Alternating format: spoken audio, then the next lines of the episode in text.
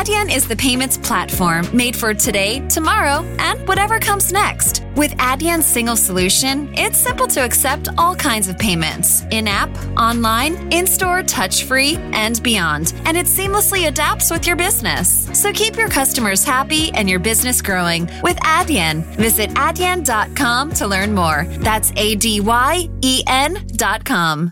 É assim, eu ainda sou da geração do Mirk. Deve ter sido e do Messenger e daqueles programas, já não lembro do nome, daqueles programas das músicas, de ouvir música, não sei o quê. Lembro-me que foi, terá sido assim a minha primeira experiência com o mundo digital. Antes disso, pronto, trabalhinhos de computador para a escola e tal. Um, mas mais tarde na faculdade, com certeza, uma das coisas que veio revolucionar a minha área da arquitetura foi a entrada dos computadores na elaboração de projetos. Deixaram de ser coisas desenhadas à mão, que o processo de desenho demorava um, uma percentagem enorme do processo inteiro de projeto. Um, e vai revolucionar, e depois mesmo o desenho a partir do computador uh, criou toda uma nova, um novo tipo de fazer a arquitetura que é completamente diferente do que era no mundo analógico nós na faculdade éramos muito incentivados a aderir às tecnologias, até porque o curso onde eu andei, andei que foi no técnico, era muito vocacionado para que as pessoas uh, aprendessem o máximo possível das mais variadas áreas por, e, por consequência, teriam mais facilidade de entrar no mercado de trabalho. Eu tenho colegas meus que não andaram no técnico da minha idade, que quando saíram das faculdades deles, que eram muito incentivados a um estilo mais clássico e do desenho à mão, e de repente estavam a sair da faculdade e mal sabiam uh, mexer no AutoCAD. E os ateliês, quase todos, já queriam mesmo que as pessoas dominassem o AutoCAD, porque, e na nossa área as pessoas entravam quase como se fossem desenhadores, ou seja, uh, mexer e estar à vontade com uma ferramenta uh, desse género permitia-nos muito mais facilmente entrarmos no mercado de trabalho. Isso, e isso foi uma, foi uma mais-valia, com certeza. Uh, se calhar perde-se mais tempo com coisas que antigamente se achavam que eram completamente supérfluas e que se conseguia construir, fazer boa arquitetura ou fazer boa o que quer que seja com qualquer produto ou serviço um, e, e, e ultrapassavam-se determinados problemas de uma forma que não há ferramenta para ultrapassar isto, portanto isto vai ter de ir assim. E, e agora passou a haver ferramenta. Então vamos focar-nos imenso a resolver aquela questão e de repente tu olhas para o final e diz assim: está bem, se calhar tens aqui um A, seja na minha, na minha área, um, sei lá, um pormenor muito XPTO e não sei o quê, que resolve imensos problemas, uh, mas tiveste tanto tempo a detalhar este problema a detalhar e a, e a investir nesta solução que te esqueceste do resto. E deixaste de olhar para o resto. Porque te focaste imenso numa coisinha tão. E eu imagino que isto aconteça em todas as áreas, que é, olha, eu tenho efeitos especiais num filme espetaculares, é vá, mas depois não olhei para o conteúdo do filme, para, para o argumento, não olha, tenho espetaculares, mas o argumento é uma porcaria. E é isto, não é? Se calhar o mundo digital vai-te permitir há uma maior facilidade de conseguir fazer uns efeitos especiais muito bons, é, mas se calhar depois não se olhou foi para o argumento. Ou seja, não é melhor nem pior, tem outros problemas. Se calhar há filmes em que antigamente tinham péssimos argumentos. Não estou a dizer que tudo o que não tem efeitos especiais tem bons argumentos, mas existe esta dualidade. No mundo da construção, desde a concepção do projeto entre arquitetos, engenheiros, à construção em si, à manutenção dos edifícios e de forma mais abrangente a tudo e mais alguma coisa que tu possas imaginar, não só na arquitetura, todas as áreas, o que aconteceu foi que a computação permitiu-te fazer basicamente o, o que é que é um computador, é uma máquina que te faz milhões de cálculos por segundo. E portanto, uh, coisas tão simples como o Excel, que toda a gente utiliza, toda a gente sabe o que é o Excel consegue-te fazer cálculos que tu, de outra forma, quer dizer, como é que ias demorar anos a fazer? O Excel, estás a falar do Excel. O Excel é utilizado por arquitetos, também é utilizado por engenheiros, como é utilizado por toda a gente. Como contabilista, por ti, por quem quer que seja, pelo professor, o enfermeiro, o que quer que seja, não é? E é isto. E a computação vai revolucionar a forma como as coisas se fazem, porque tu já não tens de estar três dias para fazer uma conta. O computador faz por ti. Portanto, podes utilizar esses três dias para outra coisa qualquer. O que quer que seja. Hum, a discussão é o que é que tu ganhaste com isso? É, esses três dias tu ganhaste, porque o computador faz aquilo numa fração de segundo. Os dois dias, 24 horas, etc, etc, menos a fração de segundo do computador, utilizas para quê? A questão é essa. E acho que hoje, cada vez mais, o que acontece é, é utilizado para quê? Se calhar, eu lembro-me de ler muitas coisas sobre o que é que era a Revolução Industrial, as críticas que se fizeram à Revolução Industrial, a época da digitalização, as críticas que se fizeram, e hoje em dia com a robótica, a inteligência artificial, e toda a gente disse a mesma coisa. Havia dois grupos. Os que diziam isto vai ser ótimo porque vai libertar muito mais as pessoas. Uh, havia os outros que diziam isto não vai ser ótimo porque o que te vai acontecer é que te vão continuar a espremer. Porque aquela fábrica, aquela empresa já presta um serviço e tem lucro de A. E agora vai conseguir produzir 2A no mesmo período de tempo. Tu não ganhaste o tempo. O que acontece é que é suposto produzir mais. E tudo para ontem. Acho que uma das coisas que as tecnologias, etc., vem dar é que te facilita imenso. Um, é uma faca de dois gumes, porque tu estás eternamente contactável. Não é suposto não estás contactável. Uh, e quando eu digo não é suposto, lá está, é tens uma questão profissional para resolver e toda a gente acha que tu vais estar disponível às 10 da noite, porque te ligam para o telemóvel, mandam uma mensagem, mandam um mail e é suposto responderes, porque tens ali, não é? Mas também tem aquela questão do tu estás duas horas, disseste que demoravas um quarto de hora a fazer um percurso, desapareceste durante duas horas, as pessoas começam, ah, era suposto ele ter dito qualquer coisa, quando pode ser uma coisa muito simples, o elétrico avariou, e eu não conseguia passar com o carro, bateram-me no carro, estava sem bateria no telemóvel, o que é que seja. E existe isto, que é, é suposto tu estás online. Para o profissional, pessoalmente, não interessa, é suposto estares online. É suposto. Um, o que também, então, se tu quiseres, por exemplo, pegar no telefone, deixá-lo, está na praia, quer estar na praia e quer, não, não, quer fazer nada, não quer ler, não quer, quer só estar na praia, e lagartixa, de olhos fechados a apanhar sol. Mas eu não quero o telemóvel. E se ligarem, eu vou ignorar. Não podes. Não é? É suposto online. Porque alguém vai ficar preocupado. Tens um sócio que vai ficar lixado porque era preciso resolver aquilo naquela altura. Tens um cliente que não vai gostar de não te ter contactado. Acha que é, uma, toda, é ofensivo não atenderes o telefone. Não é?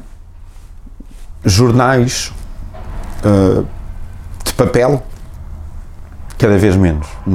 Raramente consumo. Uh, vou às páginas, uh, vou às, online, etc.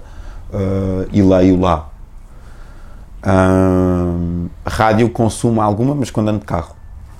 E não é, não é há anos 50 de parar para ouvir rádio. É se tiver. E sempre com aquela opção do não me apetece ouvir isto mudo. Não é?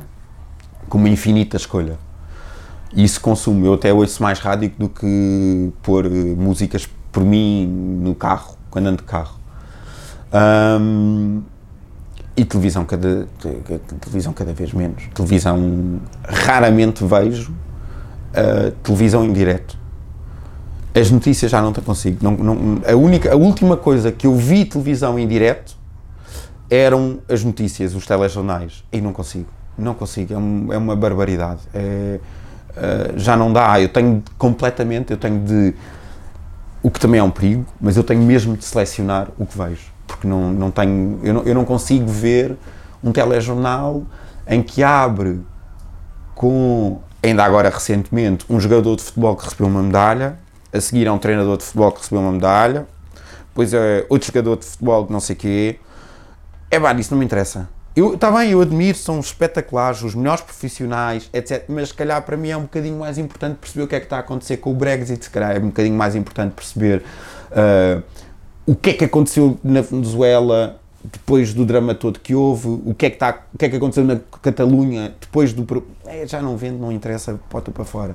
Nós estamos, hoje é o último dia de um ano em que na Catalunha houve as manifestações pela independência, preços políticos, etc. O Brexit andou para a frente e para trás desde há três anos e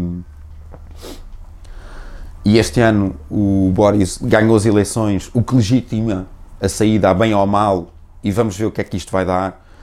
Uh, Deixou-se falar na Coreia. Há quanto tempo é que não aparece o Kim Hill e o Kim Il-sung e, e, o regime? Não aparece na televisão. Mas porquê? Aquilo deixou de ser um. Não, agora já não interessa falar nisso. A Venezuela, o Guaidó e o Maduro e quem é que é? Não se fala nisso. O Chile. Epá, e, e se calhar uh, questões nos últimos tempos foi o SNS. Mas é a moda. É, é notícia da moda. Não é? E há aqui o tema do SNS dos últimos tempos foi o ambiente e a Greta. E é notícia da moda. E dou-lhe seis meses para de repente o, a moda ser. É eh, pá, outra coisa qualquer. Sei lá, o direito do, das plantas, ou sei lá, uma, outra coisa qualquer que nem te passa pela cabeça. E isto tudo ficou para trás. Coisas que são, se calhar, muito mais importantes para nós. Bem, portanto, eu tenho mesmo de selecionar. A mim não me interessa saber o que, que aquele treinador que é ótimo, não gosto imenso dele e não sei o quê, tudo bem, mas eu tenho as minhas prioridades. Eles andam atrás das pessoas e eles sabem perfeitamente que um, um telejornal que abre com o Jorge Jus ou o Cristiano Ronaldo, as pessoas deixam-se ficar. O que é que interessa sobre uh, o bailado, não sei de onde, quer saber? O que é que interessa sobre a exposição do Júlio Pomar? Não interessa. O que, é, que é que isso interessa? Pedro Cabrita Reis? Não interessa. Os casos de arquitetura têm uma exposição? Não interessa. A Gulbenkian? Não interessa.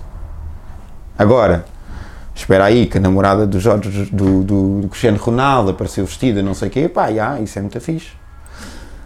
E eles sabem disso, só que eles estão a cair na esparrela que eles próprios estão a criar eles andam a incentivar um, um, consumo imediato.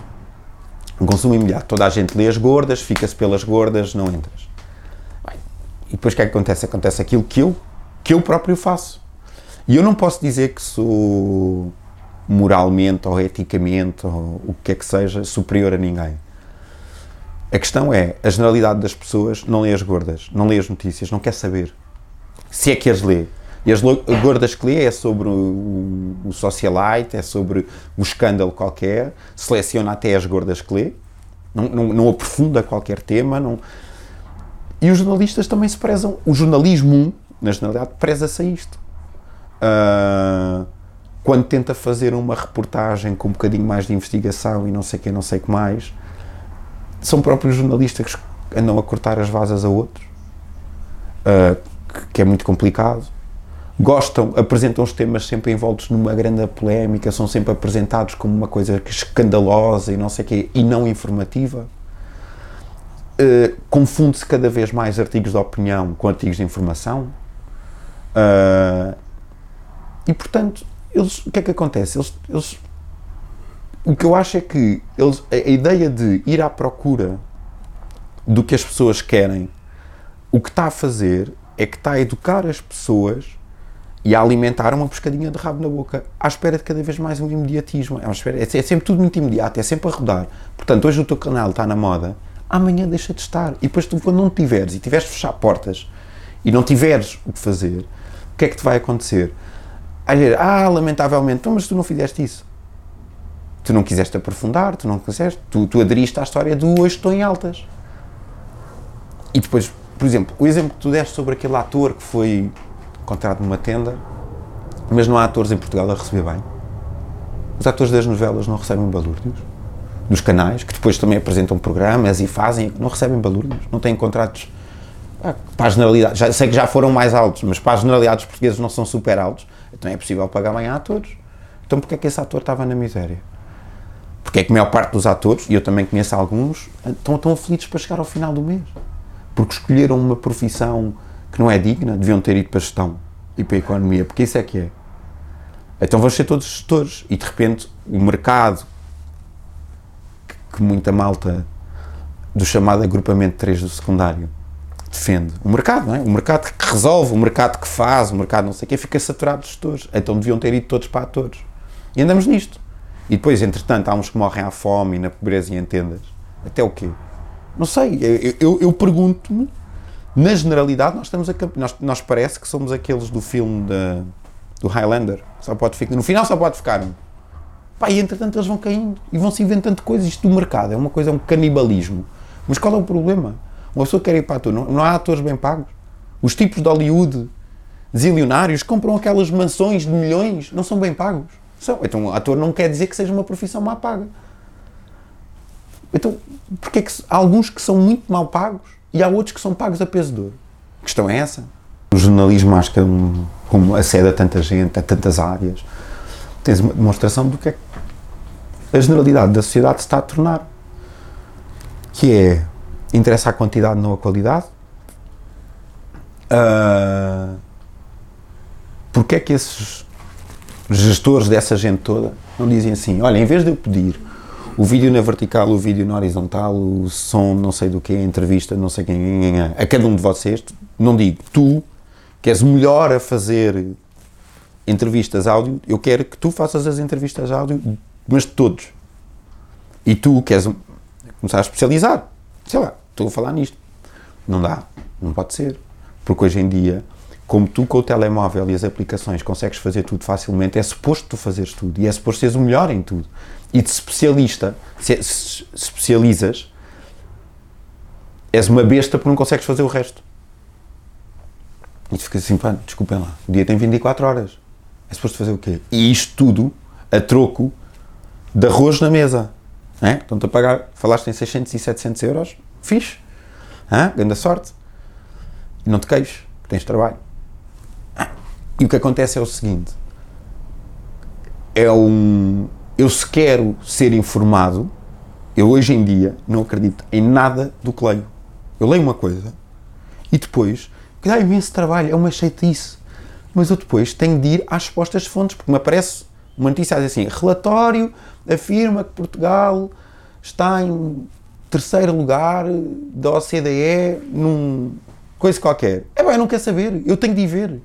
Eu, eu, tenho de ir ao trabalho, de ir sacar o relatório, não sei o quê, muitas vezes está em inglês, e tenho de ler aquilo, e tem, é um relatório gigante, de não sei quantas páginas, e o que me interessa é um bocadinho, mas eu tenho depois digo, ah, pois é, estamos em terceiro lugar. Esquece, eu não sei que dizer que estamos em terceiro lugar dentro dos países da OCDE que começam por P, acabam em AL e estão aqui assim ao pé do Oceano Atlântico. É, somos os terceiros, é verdade, é, somos o primeiro também, somos o único.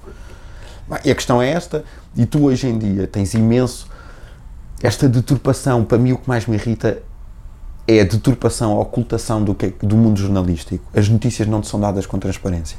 As notícias são completamente selecionadas. Tu, esta história, agora, ultimamente, sobre a carga fiscal, é o sintoma disso. A carga fiscal é alta, ponto assente. Toda a gente concorda com isto, são números e são factos.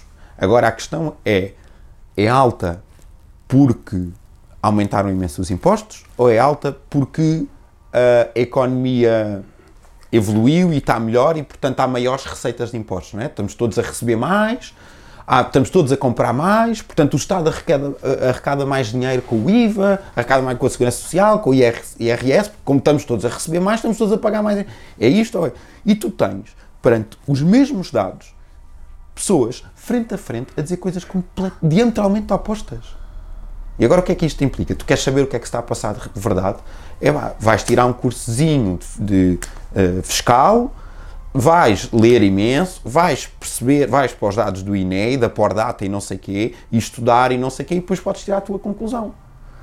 O que é que acontece? Ninguém se dá ao trabalho de fazer isto, ninguém tem tempo sequer para fazer isto. Então o que é que tu vais fazer? Tu vais te aproximar daquele com que simpatizas mais.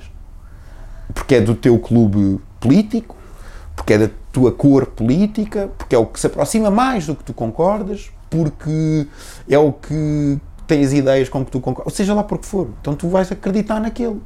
E é nisto. E depois tens um amigo teu que se aproxima mais do outro, e depois vocês têm um debate sobre nada. Que é, mas o A disse que era por esta razão. E tu dizes, mas o B disse que é por esta razão. E depois assume-se que o que eles dizem são factos. Que não são. E por isso é que eu estava a dizer ainda há bocado, cada vez confunde-se mais hum, a opinião com a informação.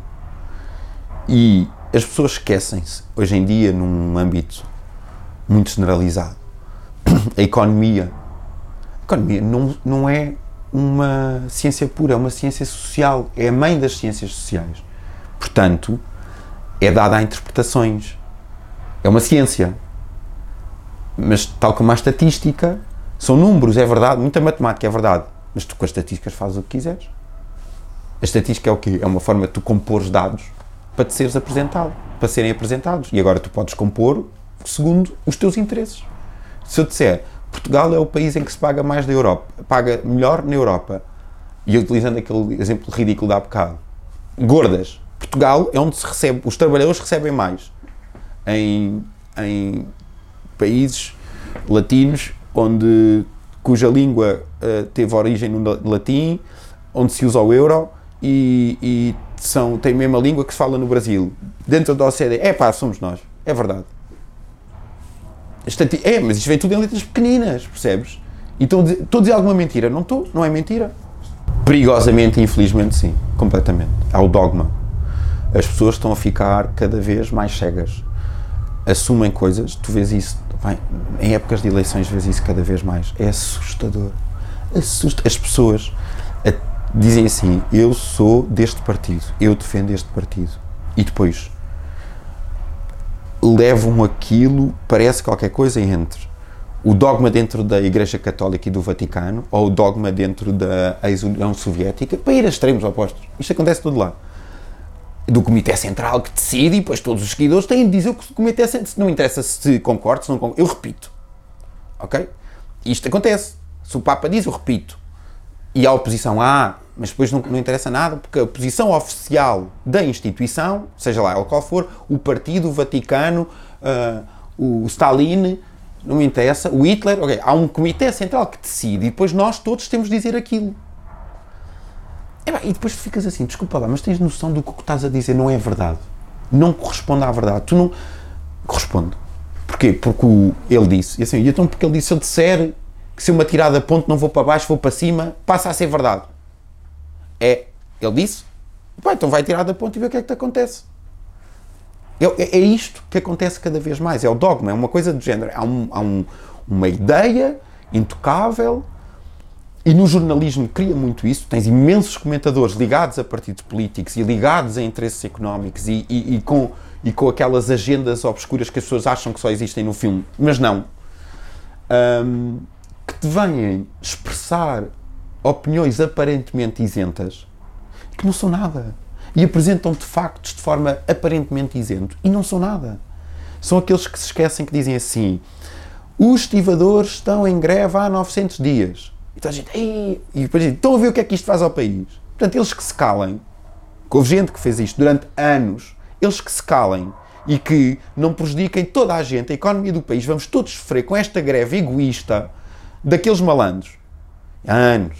Eles faziam greve e pimba, a comunicação toda social a dar-lhes em cima. Eles não conseguiam dizer o que é que estava a passar, porque é que estavam a fazer greve. E quando faziam greve apareciam notícias, estou há 900 ir... O que é que, o que é que aconteceu com este comentador? Esqueceu-se de dizer que estão em greve há 900 dias, às horas extraordinárias que não são pagas. Esqueceu-se. Eles continuam a trabalhar, mas de repente eles são pagos para trabalhar 8 horas. Pá, ainda faziam mais duas só porque sim. Epá, a partir daí diziam, não me estás a pagar. Tu não, nem sequer é pagar a hora extraordinária. Não pago nada, não pagas nada. Então porquê é que eu vou estar aqui? Greve. Não disse isto. Ele mentiu? Não. Ocultou? Sim. Deturpou completamente o sentido? Sim. A economia levou um estalo por causa dos estivadores? Não sei. Se calhar levou um estalo maior por causa do BES. Ah, mas ele é acionista, acionista do BES. E daí ele não falou. Ele não falou no impacto que tem para a economia haver um desinvestimento brutal no SNS, que depois temos de andar a pagar a privados para fazer o que o SNS não consegue fazer, porque tem máquinas obsoletas, porque tem pessoal a reformar-se, porque não tem condições, porque os equipamentos não estão.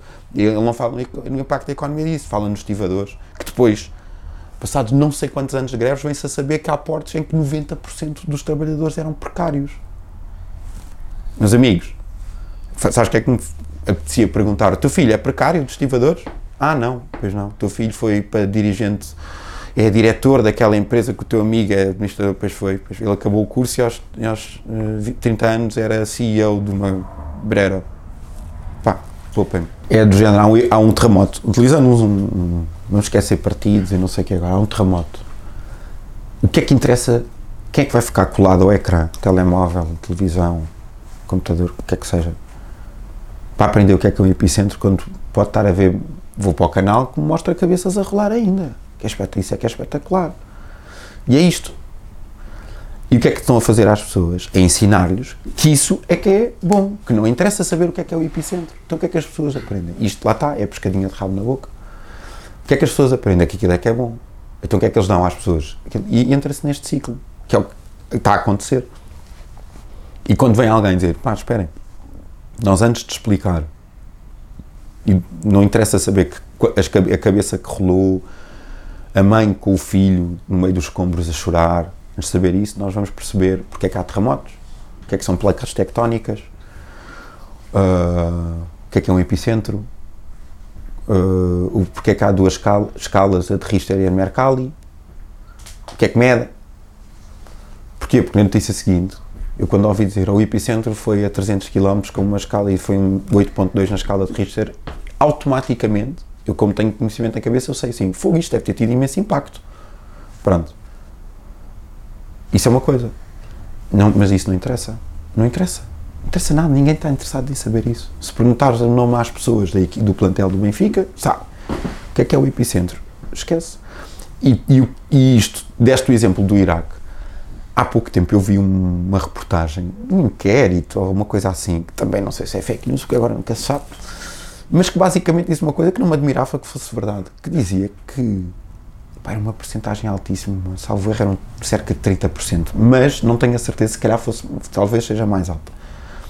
Olha que vão à internet descobrir, e depois descobriram se é fake news, uh, que dizia, mas que era uma porcentagem alta de americanos que não sabiam o que é que tinha sido o Holocausto. Para o Holocausto. Não passaram 100 anos. O Holocausto. Achavam, uns achavam que não, era, não sabiam o que é que eram, que eu tinha ouvido falar. Não, não, não é de loucos. E agora é assim. E agora tu dizes assim, qual é que é a porcentagem de portugueses que sabe que havia campos de concentração para japoneses nos Estados Unidos? É campos de concentração para judeus, acho que a generalidade da população em Portugal sabe. Sabe, sabe o que é que era, ouviu falar em alguns, já foi visitar alguns aqui na Europa e tal. Epá, campos de concentração para japoneses nos Estados Unidos, depois de Pearl Harbor, não sei se sabem. Chega-lhes? Não. Vem nos livros de história? Não. Nos livros de história tens os, os campos de concentração nazis para os judeus e não sei o quê. Alguns até falam nos gulags, do Stalin, etc. Nisso, mas o resto não se fala. E a questão é essa. A formação que é dada já começa a ser selecionada. Eu lembro perfeitamente de estar na escola e, uh, por razões familiares, saber que no 25 de Abril tinha morrido gente. E na escola no oitavo ano, no nono, não sei quando é que isso se estuda, a professora de História dizia, pronto, e foi uma revolução muito importante, não morreu ninguém, eu morreu. Não morreu não, eu morreu. Não morreu, eu discuti com morreu, morreu. Amanhã trago-lhe os nomes, mas morreu. Foi uma, claro, que não, isto, o 25 de Abril não foi uma coisa que levou para uma guerra civil e podia ter morrido muito mais gente, havia o, as embarcações no teste, canhões apontados, os tanques na... The I haven't really woken up. Oh, until I've had my McDonald's breakfast deal. And I know this is true because before breakfast, I put my phone in the refrigerator and couldn't find the keys that were already in my hand. Nothing gets the morning going like the first sip of an iced coffee. Get any size and any flavor for 99 cents until 11 a.m. Price and participation may vary. Ba-da-ba-ba-ba. McDonald's, I'm loving it. Geico asks, How would you love a chance to save some money on insurance? Of course you would. And when it comes to great rates on insurance, Geico can help. Like with insurance for your car, truck, motorcycle, boat, and RV. Even help with homeowners or renters coverage. Plus, add an easy to use mobile app, available 24 hour roadside assistance, and more, and Geico is an easy choice. Switch today and see all the ways you could save. It's easy. Simply go to geico.com or contact your local agent today. Cidade, pai, podia ter sido uma chacina e um horror, mas morreu gente. Percebes? E, e, é uma coisa muito pequenina, eu também era miúdo e tal, mas eu fui assim dizer, pá, não, nunca, nunca, cada vez que ouvis dizer que não morreu gente, não digas isso, porque morreu. Morreu. Houve gente que deu a vida naquele dia, naquele propósito, tirando os outros todos já tinham dado a vida antes. Mas é isto, são estas coisinhas. Bem, de repente, de coisinhas pequeninas, aparentemente inocentes, cresce uma bola de neve e, portanto, o exemplo do Iraque, a segunda invasão que acontece no Iraque, com o Bush filho, acontece porque eles tinham encontrado armas de destruição maciça. eles invadem um país eles arrebentam com o país. Porque estavam a dizer que o Saddam tinha lá armas de destruição maciça e era um perigo para toda a gente. Para o mundo, nem já. Destruíram aquilo tudo, derrubaram o Saddam, deixaram aquilo tudo de pantanas e depois vieram-se embora e deixaram aquilo. Meus amigos, agora vamos embora. Deixaram aquilo. Como foi com o Afeganistão, como foi com uma série de sítios, um, um país devastadíssimo. Agora o problema é vosso, meus amigos. Aconteça que as armas de destruição maciça nunca existiram. Eu já vi um documentário em que aparece o tipo a dizer: Não, não, eu fui eu que inventei que havia armas de destruição maciça e não havia. Peço desculpa eu ter matado aí só umas milhares de pessoas. Bem, estamos a falar de. Isto vem na sequência do 11 de setembro, que matou 3 mil pessoas. Uh, epá, que matou imensa gente, um atentado terrorista, um horror injustificável. Mas como lhes mataram 3 mil pessoas inocentes, eles foram para o Afeganistão e depois dar uma destruição maciça para o Iraque e mataram quantos inocentes? Quanta gente é, quantas vezes 3 mil pessoas é, portanto o acto completamente condenável de ir para um país matar inocentes não tem nada a ver com a história de gente não tinha nada a ver com aquilo com, com decisão nenhuma e matar gente é completamente condenável seja nas Torres Gêmeas com aviões pá, seja com drones no Afeganistão ou no Iraque acho eu e a questão é. Isto depois é muito investigado sobre. Eu acho que na altura até houve documentários, houve alguma informação. Não, mas hoje em dia não há nada. Na Síria, o que é que está a passar? O que é que está a passar na Síria? Está tudo louco. O que é que está a passar? Há um filme, e isto, voltando à discussão das, das mais-valias do mundo digital, há um filme espetacular no YouTube, em espanhol, com mapazinho, olha, com os tais mapas, muito informativo, a explicar porque é que a Síria é motivo de tanto interesse. Que fala no canal, na ligação dos grandes postos de petróleo da Arábia Saudita e dos Emirados Árabes Unidos e não sei quê, diretamente, que em vez de terem que contornar a África, passar por mares que têm perigos, piratas, etc., conseguem passar diretamente e pôr uh, gás e óleo na Europa e pelo Mediterrâneo e ligar ao, ao, diretamente aos Estados Unidos, que lhes reduz imenso os custos, e daí vem o interesse da Síria poços de petróleo e garantir aquela passagenzinha. É um, é um, é um interesse geopolítico, completamente. E tu de repente fica assim, pá, e coitados das pessoas que lá estão. Não são tão inocentes como o tipo que estava na, no, no 11 de setembro a trabalhar nas torres e tem de levar com drones. E depois gera-se esta onda toda e depois esta indignação idiota contra os imigrantes. Gente, pá, gente como eu, como tu, como toda a gente destas entrevistas que vive no seu país, tem a sua previsão, faz o que faz Uh, e de repente há uns malucos, porque interessa a Portugal, Portugal por causa de impostos de petróleo e não sei o que, vêm para aqui, bombardeiam, pá, tu pegas nas tuas coisas e vais-te embora. E depois chegas a um país e assim, tu tens outra religião diferente, tens uma cultura diferente, vens para aqui pôr bombas. Está tudo louco. Não, amigo, tu é que puseste bombas no meu país, eu vim para aqui para fugir das bombas que tu deixaste lá. Não fui eu. Fazemos assim, ninguém põe bombas em lado nenhum. Eu não ponho aqui, porque também já não ia pôr, mas tu também tiras as tuas de lá. E eu volto para lá, para a minha vida. Fiz? E a questão é essa. Percebes? Eu acho. E, e o jornalismo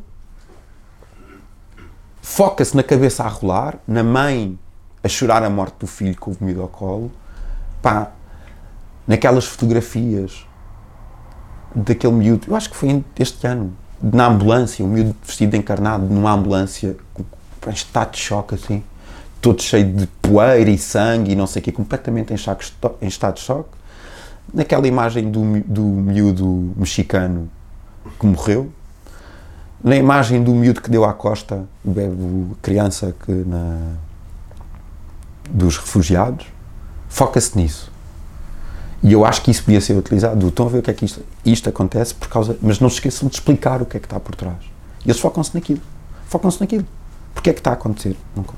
Não dizem. E eu acho que esse é o problema do jornalismo. Porque educou consumidores a focar-se na imagem da criança que está ali à beira-mar, que morreu afogada, e, não, e depois não, não explica, e as pessoas consomem isso, e educou as pessoas para se focarem nisso. E depois, quando querem, alguns que queiram explicar porque é que aquela criança e mais outros, não sei quantos milhares estão ali, qual é a origem dos problemas, porque é tentar relacionar isso com aquela cimeira conhecida nos Açores e coisas do género e não sei quê, o, o, os motivos pelos quais aquilo está ali, as pessoas estão desinteressadas. E, e os, os mídias não, não têm interesse, não, não educam as pessoas a interessar-se, vai saber porque é que está ali. E a questão é essa, eu acho que o grande problema é esse, é que tens uma pescadinha de ramo da boca e agora como é que a quebras? E como copio melhor que tu e decoro melhor que tu, parece que sei mais do que tu e tenho razão. Mas se, o programa não muda, então o que, é, que é que acontece para haver este maior imediatismo? Se calhar mudou foi tudo o resto. O Manel está na escola, está no tempo de aulas. O que é que acontece nos recreios? O que é que ele fala com os miúdos nos recreios? O que é que acontece quando está connosco em casa? O que é que acontece quando está com, com os irmãos em festas? O que é que eles falam? Se calhar tem a ver com isso. E a questão com o boom da oferta que existe. Oferta, pumba, pumba, pumba, levas, levas, levas, levas. Uh, e a questão é essa, e se calhar tem mais a ver com isso do que com o programa escolar. Agora, claro que a escola podia e devia ensinar as pessoas a refletir, a pensar, a, a ter um maior sentido cívico, a, a perceber que é importante que participem ativamente na sociedade e que para o fazer têm de estar informadas, porque senão vão fazer a geneira. Aprender a ter um sentido crítico, uh, aprender. Mas lá está. Eles podem ensinar isso.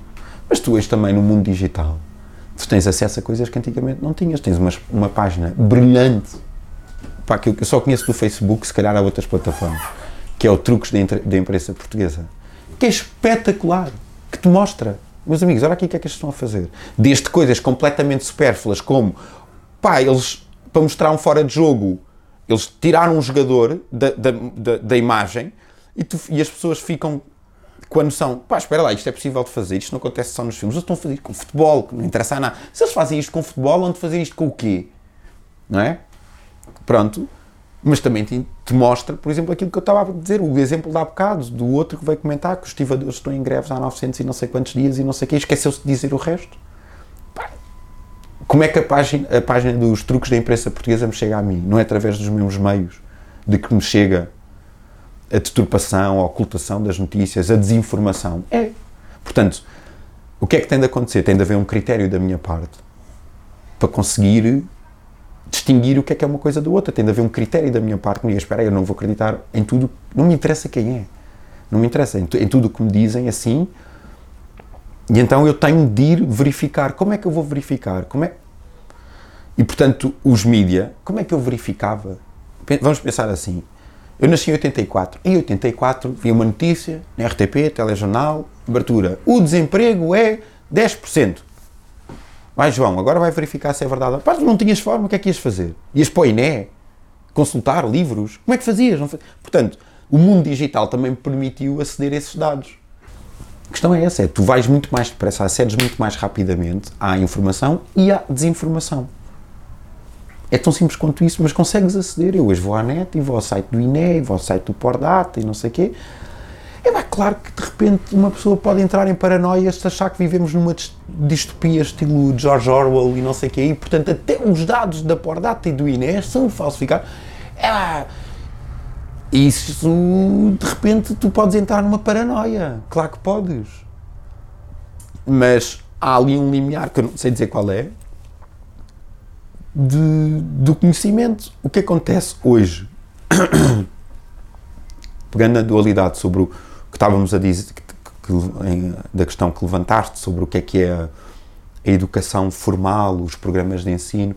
O problema hoje é que tu tens imensa gente a sair com as cabeças completamente formatadas das escolas. E quando vais para o ensino superior, ainda mais. Vou-te dar dois exemplos muito concretos. Na minha área, arquitetura, pá, ouvi, ouvi, eu tive professores de projeto conhecidos aí, tal, que me diziam, Ricardo, o que é que estás a fazer com uma prancha de surf na sala? E eu só tenho aulas de manhã, à tarde vou para a praia. Os arquitetos não fazem isso. Os arquitetos têm tempo livre, vão ver exposições de arquitetura, vão, vão estudar, vão ler sobre arquitetura. Ele disse isto a um miúdo com 20 anos. Eu disse, está louco. Está-se a passar. Ainda hoje, felizmente, acho que ele está louco. Claro que não. Ele, a vida dele, não é, se ele é arquitetura e quer ser um ermita, estilo Gaudi, viver na catedral, pá, vai ser. É contigo. Mas, e, acha, e era incutido aos alunos que o bom arquiteto é aquele que só faz arquitetura, que só se dita arquitetura e sacrifica-se. Mas estilo mártir da arquitetura. Isto era incutido, por isso é que os miúdos saem da arquitetura e dizem assim, vai-me deixar trabalhar no seu ateliê sem receber nada, por favor deixe-me, que eu até quero ter no currículo que trabalhei no seu ateliê. Não, mas eu não tenho para pagar, não faz mal, eu estou aqui, eu só quero estar cá, que é para depois currículo. Por favor deixe-me. Que é um privilégio para mim respirar o mesmo ar que o senhor arquiteto tão conhecido. Esta formatação começa na faculdade.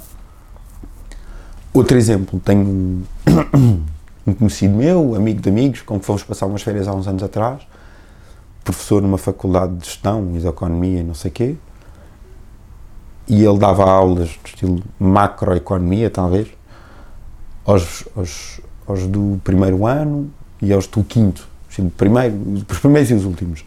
Assim uma coisa, não, mas isso não interessa nada. Uma pessoa super formada na área, doutoramento em Harvard e não sei o quê. O problema hoje em dia é que eles estão o curso todo a ser formatados com ideias. Isto vão ser os próximos, os próximos gestores, os próximos ministros da economia, os próximos ministros das finanças, são os próximos CEOs, os próximos empregadores e empregados. E ele diz-me assim: uma das primeiras coisas que eu tenho de desfazer é o, a filosofia do desperdício zero. Eu assim, desperdício zero, pá, explica-me, não sou da área, tens de me explicar como sou para mim. Ele explicou-me. Eles estão o curso todo, desde que entram, a ser formatado para uma teoria que é a seguinte: tens um bolo para dividir por duas pessoas. Qual é a forma mais justa de o dividir? As pessoas têm as mesmas necessidades, mesmo peso, comem o mesmo, não é uma muito magrinha, pequenina e uma muito. Não, tem a mesma coisa. A forma mais justa, eles todos, ah, dividir ao meio. Ok. Então, sabendo que cada vez que passamos a faca, há umas migalhitas que caem perto de 2%. Qual é a forma mais eficiente de gerir o bolo? E o que é que eles dizem todos? Pá, há um que fica com o bolo e o outro fica sem nada. Porque há zero desperdício. Porque se tu dividires ao meio, vai haver umas migalitas que se perdem e de repente perdeu-se ali, desperdiçou-se. E ficar, eles não vão, cada um não vai ficar com 50%. Vai ficar com 49%. Porque os outros 2% desperdiçou-se em migalhas. Portanto, a forma mais eficiente é um fica com o bolo todo e o outro fica sem nada. E isto é melhor. Porque há zero desperdício. Agora, tu aplicas este teorema ao que é o sistema de saúde, o sistema de ensino, distribuição de, de rendimentos, criação de patamares de impostos. Tu imagina o que é que isto é. E a malta é, é eficiente. Eficiente é que é bom. Porque assim, Pá, mas não era melhor haver um desperdício de 2% e cada um comia quase metade do bolo? É pá, ali umas migalhas, pá, comem as formigas que de alimentar os tatus, que de alimentar os não sei o quê, que tu comes até ganhas com isso indiretamente, pá, é espetacular. Não. Pá, e o problema é este. E as pessoas estão a ser formatadas. E tu tens de pessoal da minha geração que acha que é, que é perfeitamente normal e perfeitamente aceitável vivermos precários o resto da vida com salários de merda. Ei. Uh, eles acham. The I didn't realize you liked me that way deal. Because it's one thing to receive McDonald's, but an entirely other thing to know that they woke up early to face the world and bring you McDonald's breakfast still hot in the bag. Appreciate you. There's a deal for every morning. Now grab two loaded sausage burritos for only three bucks. Prices and participation may vary. Single item at regular price cannot be combined with any other offer or combo meal. Ba-da-ba-ba-ba. Great news from Rocket Mortgage. You could unlock more cash than you realize from your home's equity with a cash out refinance today. In fact, in the last year, average home values have gone up nearly 20%. That means you could unlock thousands of dollars. And with Rocket Mortgage, you could unlock all that cash in less than three weeks. But you've got to act right now before rates go up because nobody knows how long these low rates will last. Put your hard earned money to work. Make your life better. Build a home office, remodel your kitchen, or simply save that cash for a rainy day. Today's rate on a 30 year fixed rate mortgage is three and a quarter percent, 3.48% APR, so you can lock in a great low monthly payment. When you're looking to unlock the cash in your home, Rocket can. Call 8338 Rocket today or go to rocketmortgage.com to get started. That's 8338 Rocket or go to rocketmortgage.com. Rates current as of 12 12 21. Call for cost information and conditions. Equal housing lender licensed in all 50 states. NMLSconsumeraccess.org number 3030. Call 800 490 1233 for disclosures and cost information. Acha-se que é normal. Porquê? Porque foram incutidos, claro que é. É estilo. faz-me lembrar eh, as praxes. Sofres na pele. E é normal sofreres na pele, porque depois um dia vais tu poder ser o gajo que faz mal. Vais fazer pior. E depois vais fazer. Depois andas assim. E é, é, é a teoria é a mesma. É normal. Eu aceito que me humilhem na praxe, no trabalho, porque é normal, é mesmo assim. E depois, se eu quiser um dia, eu vou poder humilhar outros porque eu fui humilhado. Hoje em dia, era mais útil que se perdesse 5 minutos a dizer, meus amigos, quando quiseres descobrir como é que se vai para um sítio, faz-se assim. Tá? Ok, siga. Agora vamos ensinar-vos outra coisa qualquer. Vamos ensinar-vos sobre os perigos que é haver dogmas e preconceitos. Exemplos na história. Ah, mas a história não me interessa. Interessa-te. Sabes porque é que tu não te queimas no fogão? Porque na tua história já te queimaste uma vez e aprendeste. Não voltas a pôr lá a mão, pois não? Então pronto, é a mesma coisa. Estás a ver como a história interessa? Pá, se calhar parece-me mais útil. A questão é, tu tens... Que eu, eu percebo que haja a preocupação em dar matérias aos, aos, ah, aos alunos, as ciências, o, o, o conhecimento geral. Eu consigo perceber hoje, na minha área de arquitetura, eu tive física e matemática do, do agrupamento de ciências, apesar de estar em artes. Eu consigo perceber hoje na minha área de arquitetura o que é que aquilo me ajudou. Não tem nada a ver, esque- não, não não é uma relação direta do porque ele teve física, então cálculo. Não, não tem nada, esquece. Ah, porque ele teve física, então fala melhor que os engenheiros. Esquece. Ensinou-me a pensar. Ensinou-me a pensar. E, e é isso. E a grande vantagem é essa. Ou seja, através da físico-química, do português, da matemática, da geografia, da história, ensina-me a pensar, a sequência, articular pensamentos, relacionar informações. O exemplo que, que nós falámos há bocado ensinou-me a fazer uma coisa, se calhar, que é relacionar o miúdo que está ali à beira-mar afogado, refugiado, com aquela entrevista que eu vi do, da Merkel ou co- com o documentário que eu vi que falava sobre a venda de armas dos Estados Unidos a países naquela. Se calhar ensina-me a articular esses, esses pensamentos. E a questão é essa. O que acontece hoje em dia é que tu tens, na, naquilo que estavas a descrever entre Ministério da Educação, pais, professores, alunos, eu acho que há aqui uma coisa genérica que é a sociedade em geral, em que todos estes fazem parte. No que é que eles pensam, o que é que é incentivado e coisas como tu tens programas para miúdos de 6 anos, a irresponsabilidade que não é pá, eh, vai à Netflix, mete uma porcaria de um programa qualquer, vai ao canal das, de- dos desenhos animados e mete uma coisa. E eles em tom de piada dizem muitas vezes, e a pior coisa que me podia acontecer, ah, isto, estou a matar um monstro, não é? Tenho arma, e coisa, não sei o quê. Estou a matar um, e a pior, a pior que isto são mesmo trabalhos de casa de matemática. Para que é que o miúdo aprende disto? Depois tu dizes assim, acabaste de ver desenhos animados, agora vai fazer os trabalhos de casa de matemática. Ei, pior. Ok, é fixe, né? Que é, é, é ser fixe, é não gostar de matemática. Pois. E depois o que é que é lógica? Em matemática, O que é que matemática te ensina? Lógica, e depois estás a pedir às pessoas que, pá, não estudes, não estudes porque não é fixe, porque o baril é matar monstros com a minha metralhadora. É? Dizes-lhes isto, e depois diz assim, passado uns anos, esquece o que aprendeste toda a tua vida, porque agora o que é fixe é tu estudares. Eu assim, passei lá. Eu agora tenho 16 anos, não me lembro da matéria que dei no oitavo ano. Tu ficas, ah, pois, temos um problema. E a questão é essa.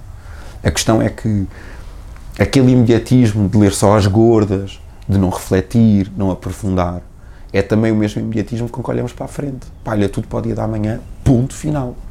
Tudo pode ir dar amanhã. Uh, ninguém pensa que se calhar investir no, no, Sistema Nacional de Saúde era bom porque nos vai prevenir imensa chatice que vamos ter amanhã. Ninguém pensa nisto. Não, bora, bora, agora é hoje. O que é que é mais barato hoje? É isto? Está bem, então é hoje. Ninguém pensa, eu vou comprar, é, aquela malta é assim, eu tenho que comprar um carro. E então pensam, como é que eu chego lá mais rápido? É com um carro Fórmula 1, sim, mas olha, o carro Fórmula 1 é mais caro, é o mais rápido, mas é o mais caro. Pai, só fazes a viagem uma vez, porque ele para cá já não tem gasóleo, não tem gasolina, que isto é muito rápido. Mas é o mais rápido. Agora, é, então é o que eu quero. Depois de passar uma semana, aí a grande chatice.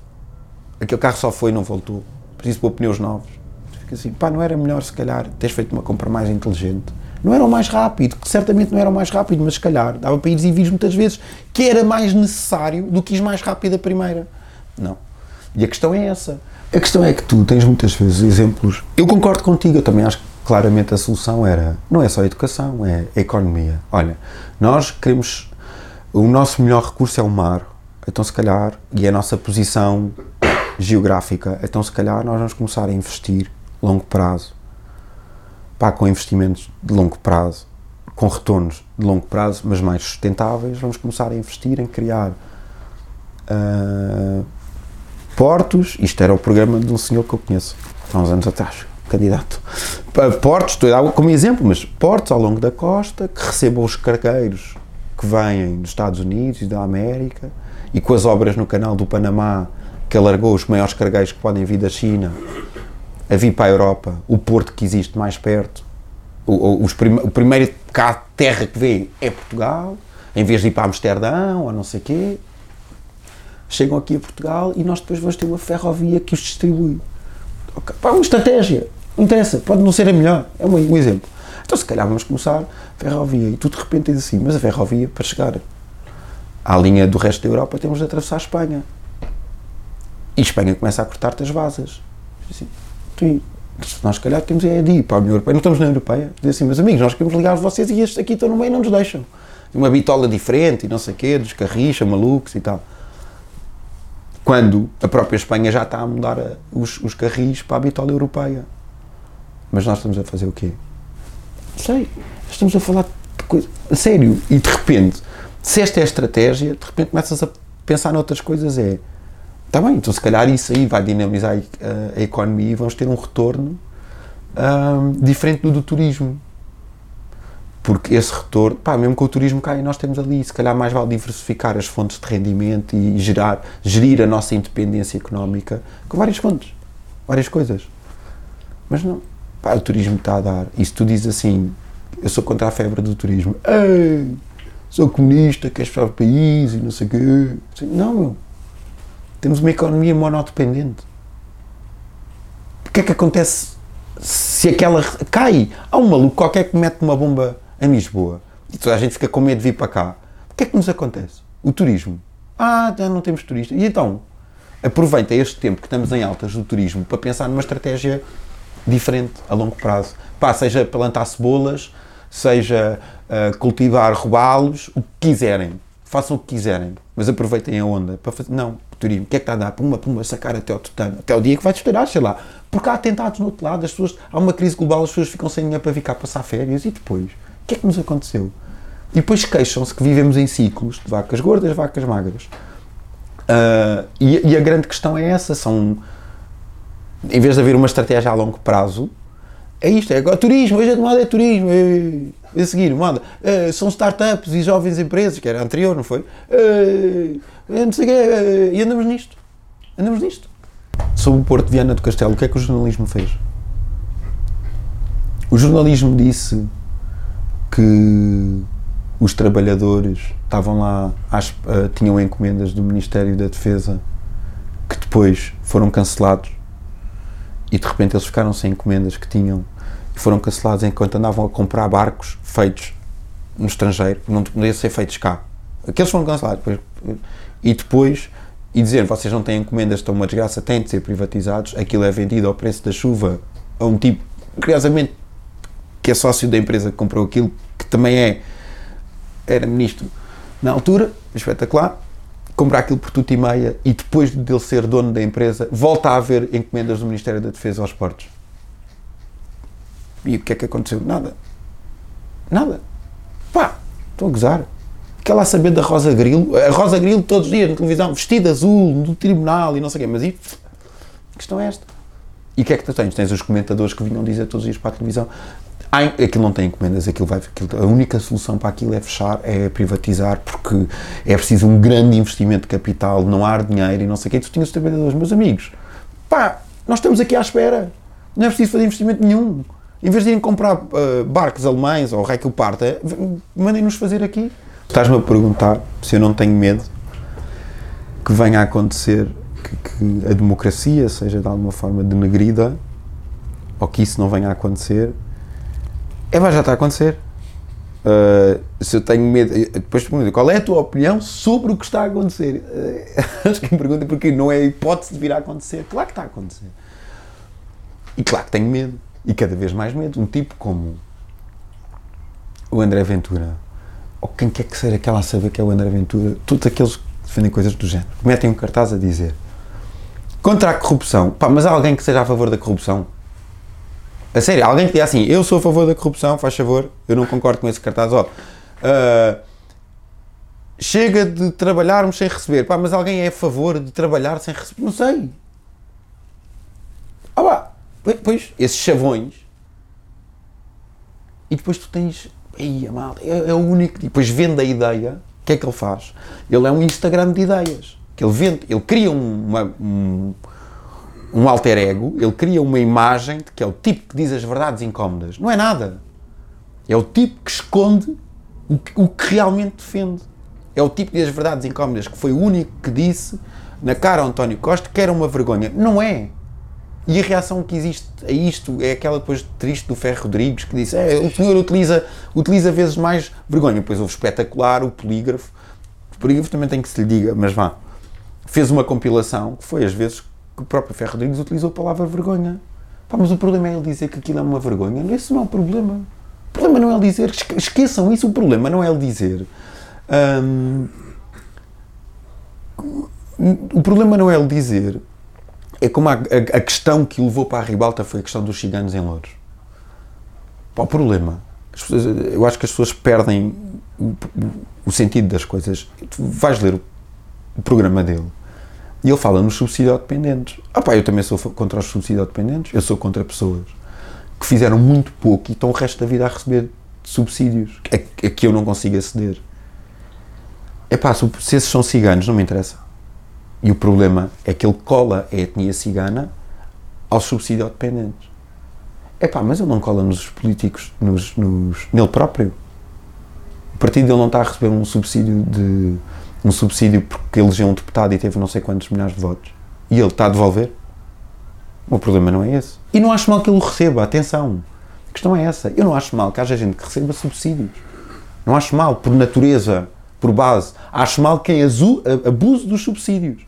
Quem diga que, coitadinho, não vive, que precisa muito daquilo e que sem aquilo não consegue viver, etc., e anda a receber quando na verdade consegue viver sem aquilo, quando na verdade está sem custar um subsídio. Pá, isto aplica-se a quem quer que seja que diga, diz que é pobrezinho e depois anda num carrão de 50 mil euros. O que é que me interessa se é um, uma pessoa de etnia cigana que vende meias na feira ou se é um tipo que é ex-ministro de não sei do quê, que é ex-deputado e recebe. Não, não me interessa. Vão ver quanto é que aquele melancia de Macau anda a receber por mês. Não me chateiem. E ele disse não fala, ele fala nos subsídios, depois quer colar a etnia cigana ao problema dos subsídios. Pá, esquece. Portugal, há uns anos atrás eu sabia os números de cor, agora não sei. Há uns anos atrás, mas deve andar ela por ela, gastava 600 milhões de euros por ano no, no subsídio de reinserção para toda a gente. Os casos de fraude que eram apanhados rondavam os.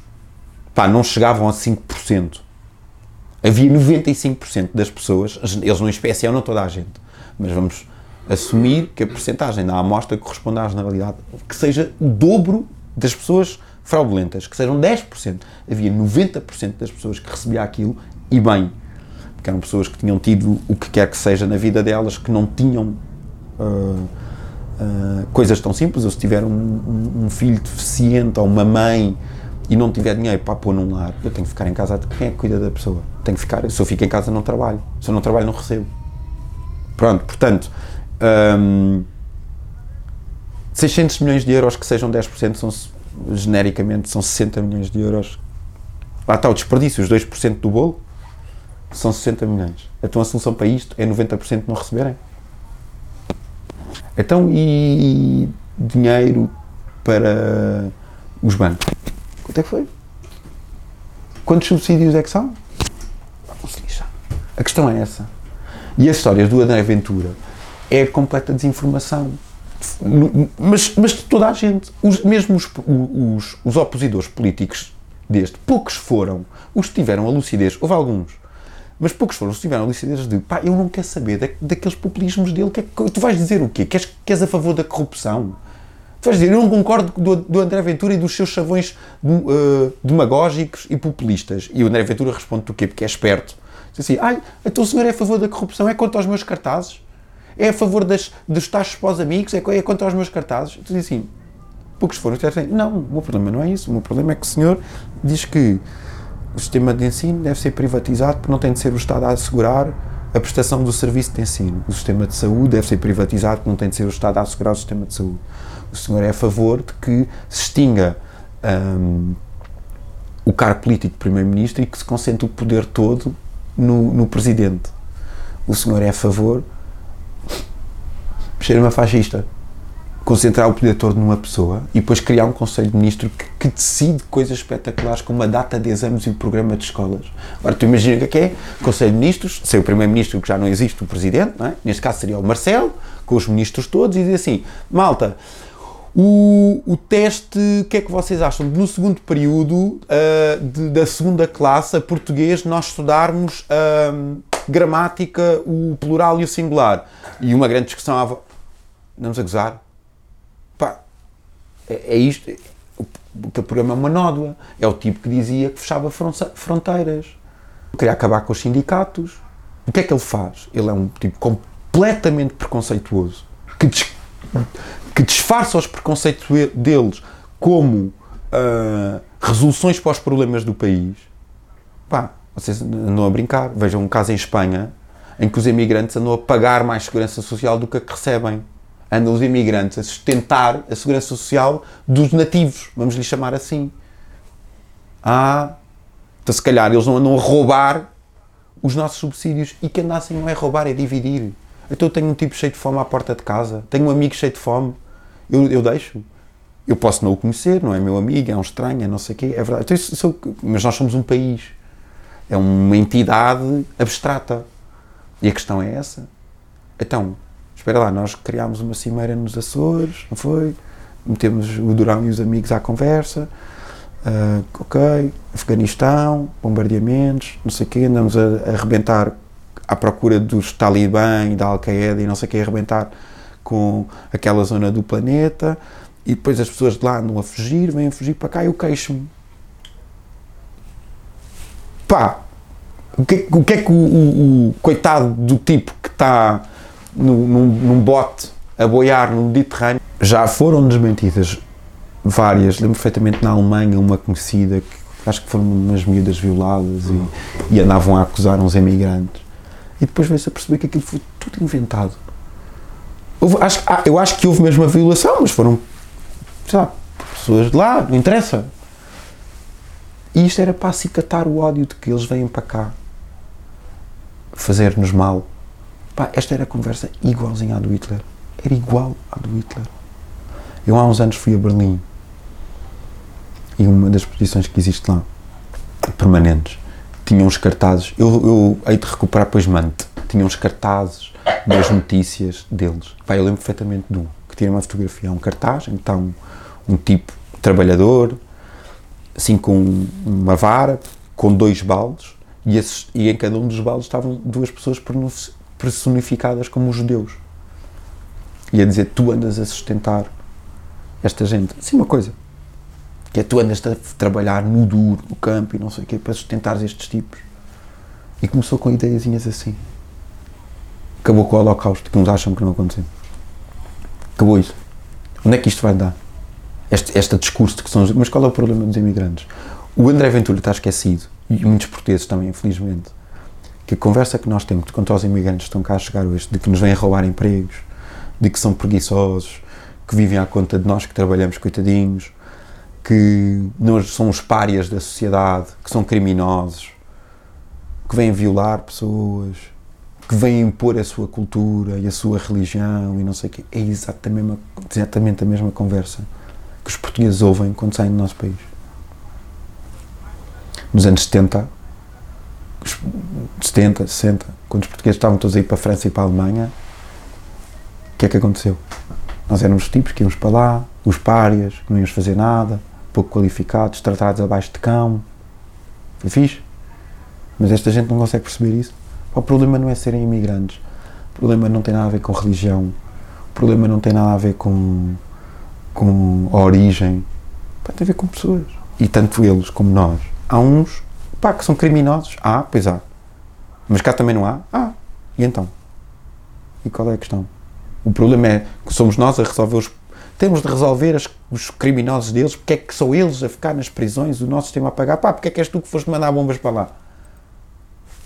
A questão é essa: porque é que és tu que és amigo do que manda bombas para lá? Queres-te queixar? Faz o seguinte: vais falar com, com, os Estados Unidos assim, meus amigos, nós estamos a receber muitos criminosos que andam a assaltar lojas, apanhados em, em delito, em, em de delito, aquilo para uma, uma escandaleira, nós apanhamos, e o gajo é imigrante e não sei o quê. Nós resolvemos o problema no nosso país, mas custa-nos muito dinheiro. Estados Unidos, banquem. Ah, isso já não pode ser. A questão é essa. Banquem enquanto vocês mandarem bombas para lá. Quando vocês reconstruírem o país que vocês destruíram, deixam de bancar que eu posso mandá-lo para lá. De um tipo como o André que o maior erro que se pode ter é achar que tipos como, como ele são estúpidos, porque não são. Má formação dele, porque eu não sei o que é que ele aprendeu. Não sei. Mas tem um problema muito grande. Uh, o problema que ele gosta muito de associar aos ciganos, dos maiores indícios de criminalidade, não tem a ver com os ciganos. Se calhar tem a ver com as pessoas que vivem em condições piores se calhar existe, e se calhar é o índice de criminalidade que não é o mesmo aquele que fecha os olhos. Porque não é o índice de criminalidade do vou trepar umas faturazinhas para meter uns IVAs e uns IRS e receber uns benefícios de coisas que não fiz. Que esse não o preocupa. E esse se calhar lesa muito mais a economia. O que é que o preocupa? É o assalto, é não sei o quê, não sei o que mais. Pois eu percebo. Mas quantas vidas é que custa o país dizer que não tem dinheiro para o SNS e as pessoas morrem porque não têm acesso a tratamentos. Se calhar as coisas têm que começar a ser pensadas assim. Então o país não tem. Então se calhar onde é que podemos ir arranjar dinheiro? Se calhar, se nós deixássemos fechar os olhos às, às aos trapaceiros do, do, não passa a fatura, do uh, recebe, passa uma fatura pequenina e recebe o resto por baixo da mesa, não paga os seus impostos, à gestão dos impostos já que temos uma carga fiscal alta, não sei o que, à gestão, como é que o dinheiro é aplicado, se calhar isso interessava muito mais para resolver e salvava mais vidas do que aquele que quer olhar para a, tu, para a cor da tua pele, ui, ui, que tu não és como eu, pumba, shoulder. É que é do mais básico que pode haver. E ele não consegue perceber que. Eu não sei, eu não sei que números é que ele vê para achar que se tu nasces com uma cor de pele diferente, não sei o quê, tá, tens mais propensão a ser criminoso? Pá, não sei, ele é louco. Eu acho. Eu, eu fiquei alarmado para isso antes de se falar nisto de Facebook, antes de falar no escândalo da. De, sim, da do, das eleições e da influência dos, dos do, das eleições americanas. Antes disso tudo, Foi na altura, a seguir da guerra do Afeganistão, a seguir, a seguir ao 11 de setembro, que, havia aqueles vídeos que apareciam no telejornal muitas vezes. Houve uma época assim um bocado negra nisso, em que apareciam os vídeos deles uh, que depois degolavam pessoas, umas coisas horríveis e não sei o quê. Eu lembro de falar, de ouvir falar que um, de, de um jornalista dizer, olha, como é que isto vem cá para fora? Isto vem cá para fora porque existe um, uma espécie de YouTube utilizado por eles, uh, porque o YouTube comum não permite a divulgação destes vídeos, ok? E tu fica assim, olha, fixe, fogo, porque senão era um bocado preocupante. O miúdo está ali a ver no computador, pá, e mete-se a ver coisas que não são próprias para a idade dele. Enfim, mas espera lá, o que é que eles tiram mais da vida? É que se eles tiram isto, o que é que eles tiram mais? A primeira pergunta que eu fiz assim, hã? Então estão a selecionar o que é que eu vejo? mascarado sempre de boas intenções. Mas o que é que eles estavam a fazer? Mascarar o que eu via. Quando estamos a falar de terroristas a degolar pessoas, pá, ótimo, não, até porque nem que seja por respeito à própria pessoa, à família da pessoa e não sei quê, pá, não, não, podem ser públicos. Uh, bem, então, e estivemos a falar de um documentário que se calhar mostra que o o dono dos Facebooks ou do YouTube ou não sei quê, é um tipo que se calhar não é assim muito correto. Eles também selecionam. A questão é essa. É que de repente há aquele ditado português do quem parte, quem prata e reparte fica sempre com a melhor parte. E os, e os tipos são os que partem e repartem. Porque são eles que têm os dados. E são eles que controlam a que dados é que tu acedes. E aquele escândalo que houve na, na da Rússia interferir nas eleições americanas, eu acho que as pessoas não têm noção do que é que aconteceu. Eu já vi um documentário em que está lá um dos que trabalhava lá naquela empresa em que explica como é que aquilo. eu não sou informático, não, mas eu consegui perceber um, como é que eles faziam. Eu, e, e, e aquilo está muito bem feito na entrevista. Ele dá exemplos muito práticos que pá, tu és uma apoiante de Hillary e tu gostas imenso de armas e posso estar, gostas de dar uns tiros e não sei o quê. Pá, estás-te a borrifar para a questão do aborto. E os algoritmos deles faziam com que aparecessem notícias a que a, a, a Hillary uh, era contra a posse de armas. E então o que é que acontecia? Um, criavam, iam buscar quais é que eram os assuntos que tu te interessavas mais. Posse de armas, os imigrantes, a guerra no Afeganistão, os temas, os atentados, os, o que quer que fosse, e eles punham à tua frente informação a dizer que o Trump tinha a mesma opinião que tu naquele tema, que te interessava mais, e a Hillary tinha uma opinião contrária à tua. E assim o que é que tu acabas a achar? Fogo, o Trump concorda com tudo o que eu faço e Hillary vai tudo com tudo. Criando até, não só eram notícias selecionadas, e quando não havia, eles criavam sites de notícias falsos que reencaminhavam como se tu dizias, pá, este jornal nunca ouvi falar nele, mas não faz mal, está a dizer que a Hillary disse isto. E que o Trump disse aquilo. E foi assim que as coisas foram manipuladas. Uma coisa muito subtil. Não foi manipulado do ir às urnas e deturpar. Não é, não é isso. Uma coisa muito mais subtil.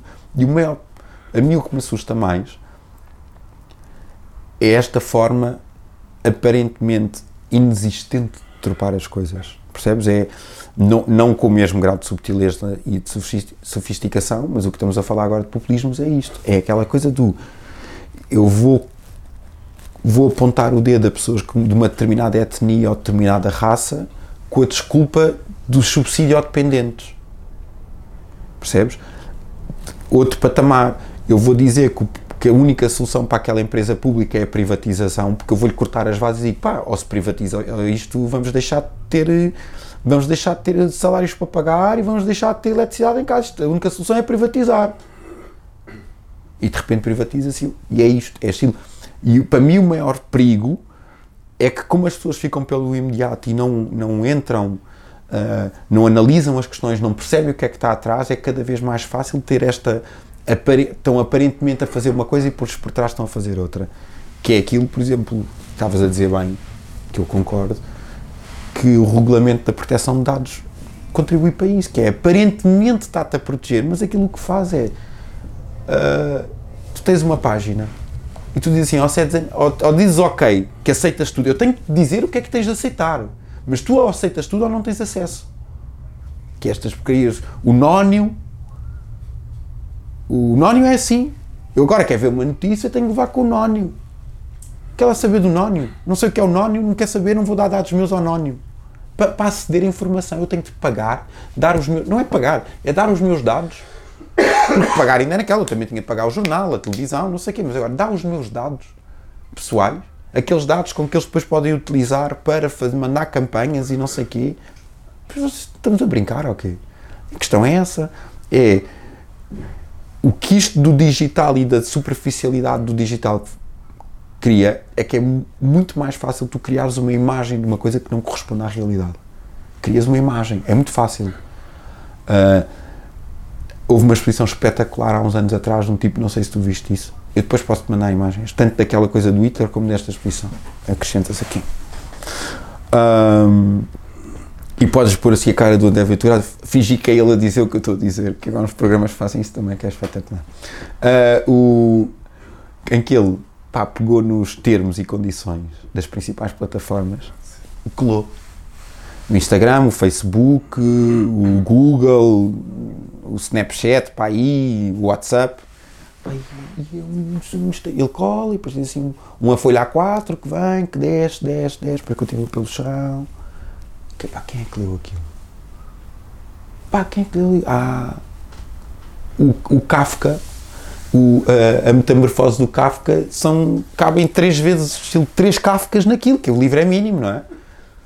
Ficas assim, quem é que lê aquilo? Pá, por favor, a questão é essa. E tu dizes assim, não queres, queres estar dentro da cena, da sociedade, de saber o que é que acontece, tens de aceitar. O que é que estás a aceitar? Sei lá, pá, aquilo é assim, ó, vou ler aquilo tudo e depois se eu não concordar com uma coisa, eu não lhes posso mandar um mail assim, olha, vamos fazer um contrato novo, que é isto tudo menos aquele artigo 47.4 que eu não concordo, e depois eu já acedo ao Instagram, está bem? Não. Ou aceitas aquilo ou não vais. E a questão é essa, o, o grande problema é esse. E isto tornou-se legítimo. E como eles dizem, é aquela história de dizer assim, como houve um tipo maluco idiota que pôs um peixinho dourado dentro do micro-ondas e o peixe morreu e depois pediu uma empresa, a empresa uh, dos micro-ondas, a dizer: vocês não avisaram, os gajos têm de pôr lá, não ponhas peixes cá. E é, é, é esta palermice levada a um extremo. Que é, o que é que nós temos de pôr? Pai, preventivamente pomos tudo. A dizer que têm de aceitar tudo e depois tu não podes dizer que não aceitaste. Queres? Então aceitaste. E se aceitaste, eles podem fazer tudo. Eu tenho aqui uma coisa, tenho aqui um. Tu carregaste um botão, dizer que eu concordo utilizar os teus dados para te pôr um. para te tomar informação e pôr-te à frente para o candidato que tu escolheres, que eu, que eu achar que é melhor. Pá, e depois isto, o que é que isto permite? Isto permite depois esta história dos Estados Unidos, que soube-se, consequências. Pá, desculpem lá, estamos a falar da eleição de um presidente dos Estados Unidos de uma forma super subtil, percebes? A, a subtileza de, do racismo e do preconceito e da xenofobia nos anos 30 com o Hitler, era um cartaz a dizer tu estás a sustentar, e tu que trabalhas, coitadinho, sustentas este. Agora, a teoria é a mesma, é a mesma coisa, mas é mais subtil. É aplicado ao mundo digital que na altura não existia. Uma coisa muito mais subtil. E esse é o maior perigo. É coisa de te darem suposta é o, o darem-te suposta informação que não é informação. O exemplo que eu te dei há bocado, o maior perigo é tu teres um tipo a dizer facto, os estivadores estão em greve há 900 dias e não te dizer o resto. Esse para mim é o maior perigo para a democracia hoje em dia, que é uma aparente democracia informal em que tu vives e quando tu vives não é nada disso. Não, não vives nada disso. Tu tens tipos do ah, foram os eleitores que escolheram, pois foram, mas escolheram como porque andaram a ser bombardeados todos os dias com os cartazes dos mesmos partidos, que foram pagos com donativos dos tipos das grandes empresas, dos bancos e não sei o quê, que depois têm leis a beneficiá-los e coisas do género. Pá, vocês não a gozar comigo. Numa conferência que preparámos naquilo do Não Tapa os Olhos, em que foram anunciados vários casos até de tipos que eram advogados simultaneamente. A mesma empresa tinha advogados que representavam o Estado e que representavam a empresa que estava a ser privatizada isto acontece. Eles estão a salvaguardar o, os interesses do país ou da empresa?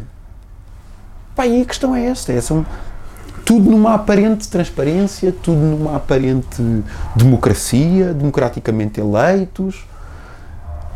Pai, para mim a democracia vê-se numa coisa muito simples. Eleições legislativas últimas, havia 19 candidatos. Perguntai aos portugueses quantos nomes é que conseguem dizer de partidos. Porquê é que não conseguem dizer? Ah, porque não os conheço. Então é uma democracia em que tu votas nos que já conheces. Os que lá estão tornam-se mais conhecidos, justificam ser mais vezes apresentados, mais, mais conhecidos, porque já lá estão. A mim parece-me que devia ser precisamente ao contrário, que é quem, os que são menos conhecidos deviam ser falados mais para chegarem a ser tão conhecidos como os outros. Ah, pois não. E agora a culpa é de quem? A culpa é dos que consomem, porque hoje com o mundo digital eu consigo ir ao site da Comissão Nacional de Eleições, ver a lista dos candidatos, aceder à lista dos partidos todos que estão a candidatar, ler os programas deles. Não consigo fazer isso, não consigo. Consigo. Então a responsabilidade é minha, enquanto cidadão. Mas os, o jornalismo e a informação também pode ser dada assim, não pode? Pode. E dão? Não. Então também é dos jornalistas. E então? Não interessa. Há um amigo meu que há uns tempos atrás sintetizou isso muito bem, que um dos problemas neste país, não sei se lá fora, mas assumo que seja, generalizado do, do chamado mundo ocidental, não só ocidental, mas, mas vá, nos, nos, nos, nos países que têm este problema com a digitalização e o acesso digitalizado à informação, é as pessoas primeiro assumem uma posição e depois fomentam uma opinião em função daquela posição. E devia ser ao contrário. Tu primeiro devias saber, aprender, conhecer e depois, mediante isso, estilo e tirar as conclusões. Deviam ter aprendido em físico-química. Na ciência, e para tu obteres resultados, tu fazes experiências e depois de teres as experiências, tu tiras as conclusões. Não tiras as conclusões e depois vais tropar experiências em função das conclusões que queres tirar. E isso é uma das coisas. Estás a ver físico-química. Se calhar se aprendessem a articular ideias na escola, percebiam exatamente isso. O perigo é esse. Pai, não me interessa se eu sou mais de direita ou sou mais de esquerda. Eu tenho de ver o que é que os outros andam a dizer. Eu principalmente tenho de ver que críticas é que me andam a fazer ao que eu defendo. Eu defendo que isto é amarelo e aquele defende que devia ser azul e eu defendo que devia ser amarelo.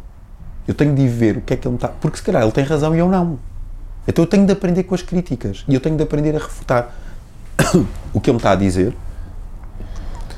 E quando chega ao ponto de trocar ideias, ter um debate, até quando nós diga assim: sim, senhora, tu é que tens razão. Só que pá, é as pessoas são incapazes de fazer isso. Incapazes. As pessoas acham que eu pôr em causa as tuas ideias estou-te a atacar. E não te estou a atacar. Eu só estou a fazer uma das coisas. Ou estou a dizer que tu é que tens razão e, e, portanto, eu devo assumir a tua posição, coisa que também é muito difícil as pessoas fazerem. Assumir, parece que é uma humilhação dizer: olha, afinal eu estava enganado. Não é? Ou estou a fazer outra coisa, estou-te a provar que, que eu é que tenho razão. Coisa também é possível fazer que tu achas assim, que és um grande convencido. Tu não és dono da razão. Pá, da razão total, ninguém é. Mas nisto se calhar sou. Ou nisso se calhar tu és. E se calhar, sobre isto ser amarelo ou azul, és tu que tens razão. Sobre isto ser verde ou encarnado, sou eu que tenho razão. O problema é este: é em que mundo é que as pessoas vivem? E o mundo em que elas vivem faz-me lembrar outra distopia, o 1984, do George Orwell, em que é construída, em que são uh, metidos papéis são, é construída uma realidade, apresentados números inventados, depois são construídos papéis e papelada que justificam e que provam aqueles números, os, os que vêm refutar aqueles números são destruídos, é isto. E é dada à sociedade uma coisa. Bem, as pessoas têm que começar a pensar por si próprias e o aprender a pensar por si próprias. O ler um livro e tirar de lá as conclusões que quer que sejam. E o problema é esse mas as pessoas são incentivadas a ver a telenovela e sem tirar conclusões nenhumas de que ela é má, que a irmã dela matou, não sei o quê, e ele tem de ir para a prisão. É a coisa mais básica que existe. Percebes? Quando tu depois é as pessoas a, que, a quem é cultivado uh, o, o pensamento mais básico, os dogmas, e depois dizem agora vão votar. E tu depois tentas explicar a estas pessoas porque é que o POS ou o PNR, sem colar a, part- a ideologias, não interessa. Ou o, o, aquele, o Tino de Rãs deviam ter aparecido tanto nas notícias como o, como o PS, o PSD, o Bloco, ou o PCP ou o CDS. Tenta. Diz assim, pá, desculpa lá, mas, como- mas as pessoas satisfazem-se. Eu tenho de escolher entre os cinco, entre os dois. Sou colado ao meu. Ah, então, então, eu, eu sou deste clube, qual é que é a alternativa? Aquele? Aquele é pior que eu? Disse, Não, alternativa, tens 19 alternativas, filho. Tens 19. E não gostas de nenhuma, cria uma. Aí a dar é trabalho. Então, pronto, pois é, pois dá. Mas a questão é essa, percebes? É a questão do. É de criada a realidade que se quer. É de criada a realidade que se quer. Se queres, tu vives num país em que a economia. Falando nos tempos hoje, que tens uma carga fiscal alta porque a economia está mesmo lançadíssima, que isto está sempre a bombar, sempre a encaixar dinheiro, montes de turistas a vir cá gastar dinheiro. E nós estamos todos, direto ou indiretamente, a, ga- a ganhar com isto. E os, o, salário, o, salário, o salário mínimo anda a subir a- a- a- a olhos vistos e nós andamos a, a- a- o salário médio também anda a subir e está a ser espetacular e não sei quê. Ok, dados, tens esta visão. E para a mesma coisa podes dizer, pá, nós temos uma economia que está a ficar cada vez monodependente do turismo, de uma atividade, sem investimento noutra. Nós estamos a ficar, o salário mínimo a subir, pá, se calhar para compensar uma- um- um- subidas completamente residuais ou não existentes durante décadas e com o custo de vida a subir a um preço muito mais alto nos últimos anos, se calhar já devia ter subido antes. Ainda tem muito para subir, não su- subiu muito, mas ainda tem muito para subir. Claro que se o salário mínimo sobe, a taxa de pessoas que recebem o salário mínimo é tão alta que o salário médio sobe. Portanto, o salário médio está a subir, não é porque as nadadas das pessoas andam a subir, é porque tu tens metade da população a receber salário mínimo. Se este sobe, o salário médio também sobe. Muito, por isso é normal. Ah, estás a ver? Falar das mesmas coisas. E agora, és de que clube? Do rosa ou do laranja? E eu meto-te à frente o, que tu- o discurso tu- que te agradar mais. Olhar para a mesma coisa, o bolo é o mesmo, estamos a olhar para o mesmo bolo. A questão é essa. E isso é o maior perigo. E as pessoas, o maior perigo é as pessoas não saberem que isso acontece. Percebes? Em que eu te estou a dar uma visão da mesma coisa, uns óculos, com umas lentes encarnadas, ou verdes, ou laranjas, ou amarelos, o que for. E as pessoas acham que não têm óculos. Não, não, eu estou a ver isto por mim, não estás. Já vem tudo filtrado. E daí que o bem mais valioso hoje em dia não são diamantes, não é petróleo, não é droga, são dados. Vem daí. É isso. Percebes? Essa monopolização, qual é o passo seguinte? É, eu que sou detentor da criptomoeda, então quanto é que fica a valer o Facebook nessa criptomoeda? A questão é essa, quanto é que eles próprios ficam a valer? São eles próprios a decidir? A questão é essa, é lançar uma criptomoeda que depois o que vai substituir só o dólar. Porque onde é que tu vês a hegemonia económica dos Estados Unidos no mundo? A referência mundial para tudo e mais a coisa é o dólar. E depois tu tens aquelas moedas fortes, como é o euro, do Japão, da China, epá, do Canadá, que, que se, mas são fortes porquê? porque se comparam ao dólar. Não, não, não é. Percebes? E, e então o que é que vai acontecer? Tu deixas de ter uma nação com um líder democraticamente eleito como maior potência económica. Epá, podemos criticar o que quisermos, concordar, não concordar, não interessa. É um tipo que é eleito. Os americanos passam-se da cabeça e elegem um tipo, o Bernie Sanders, o que quiserem, outro Barack Obama, vai é com eles, mas é eleito. Tu passas a ter um tipo que chegou, que é CEO de uma empresa e voltamos ao início da conversa. Qual é que é o, qual é, que é o objetivo da empresa? Primeira coisa que nós tínhamos falado antes disto estar ligado: lucro.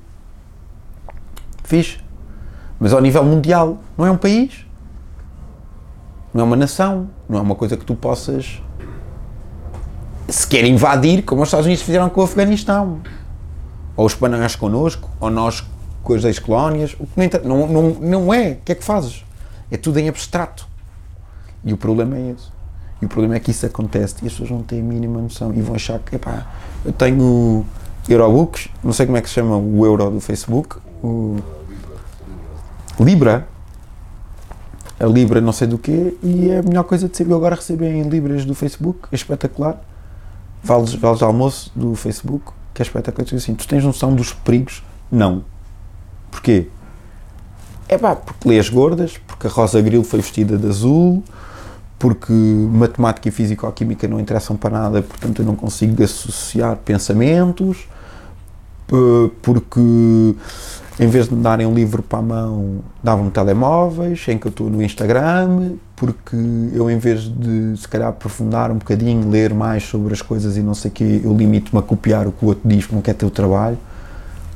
E a questão é essa, o perigo é esse, de uma sociedade desinformada, tu fazes o que tu quiseres com gente desinformada, porque constróis a realidade que quiseres. Se eles não souberem que aquela cor do céu se chama azul, e eu disser, meus amigos, aquilo que vocês veem no céu chama-se amarelo, Amarelo, ah, obrigado pela informação. Se fosse tu, não sabia. Bora, vai, todos a dizer que é amarelo. E depois eu faço uma aposta contigo, queres ver como é amarelo e tu, não é nada. E eu, então perguntei às pessoas na rua. Ricardo, está toda a gente a dizer que é amarelo. E eu, pumba. A questão é essa. É, é, é.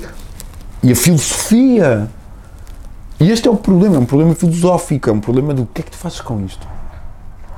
O que é que tu fazes com isto? Como é que tu combates isto? Com, com educação? Se calhar tens que começar com a educação. Mas a educação não vai. É a coisa que mais demora. O conhecimento é a coisa que mais demora gerações a passar, a educar, a formar. E agora? E a, e a tecnologia anda para ontem. Não é? tenho um novo telemóvel, já não tenho um novo telemóvel, já saiu outro. Não, agora é que eu tenho, não tenho, já saiu outro entretanto. É assim. O mínimo, mínimo universal eu vejo quase como uma coisa que eu um dever que eu tenho de me informar, mas não vai acontecer. Acontecer. Estás a ver o que é que é? Empresas, opa, países abdicarem de dinheiro para sustentar pessoas, para, para darem um rendimento para que as pessoas consigam viver condignamente sem fazerem nada.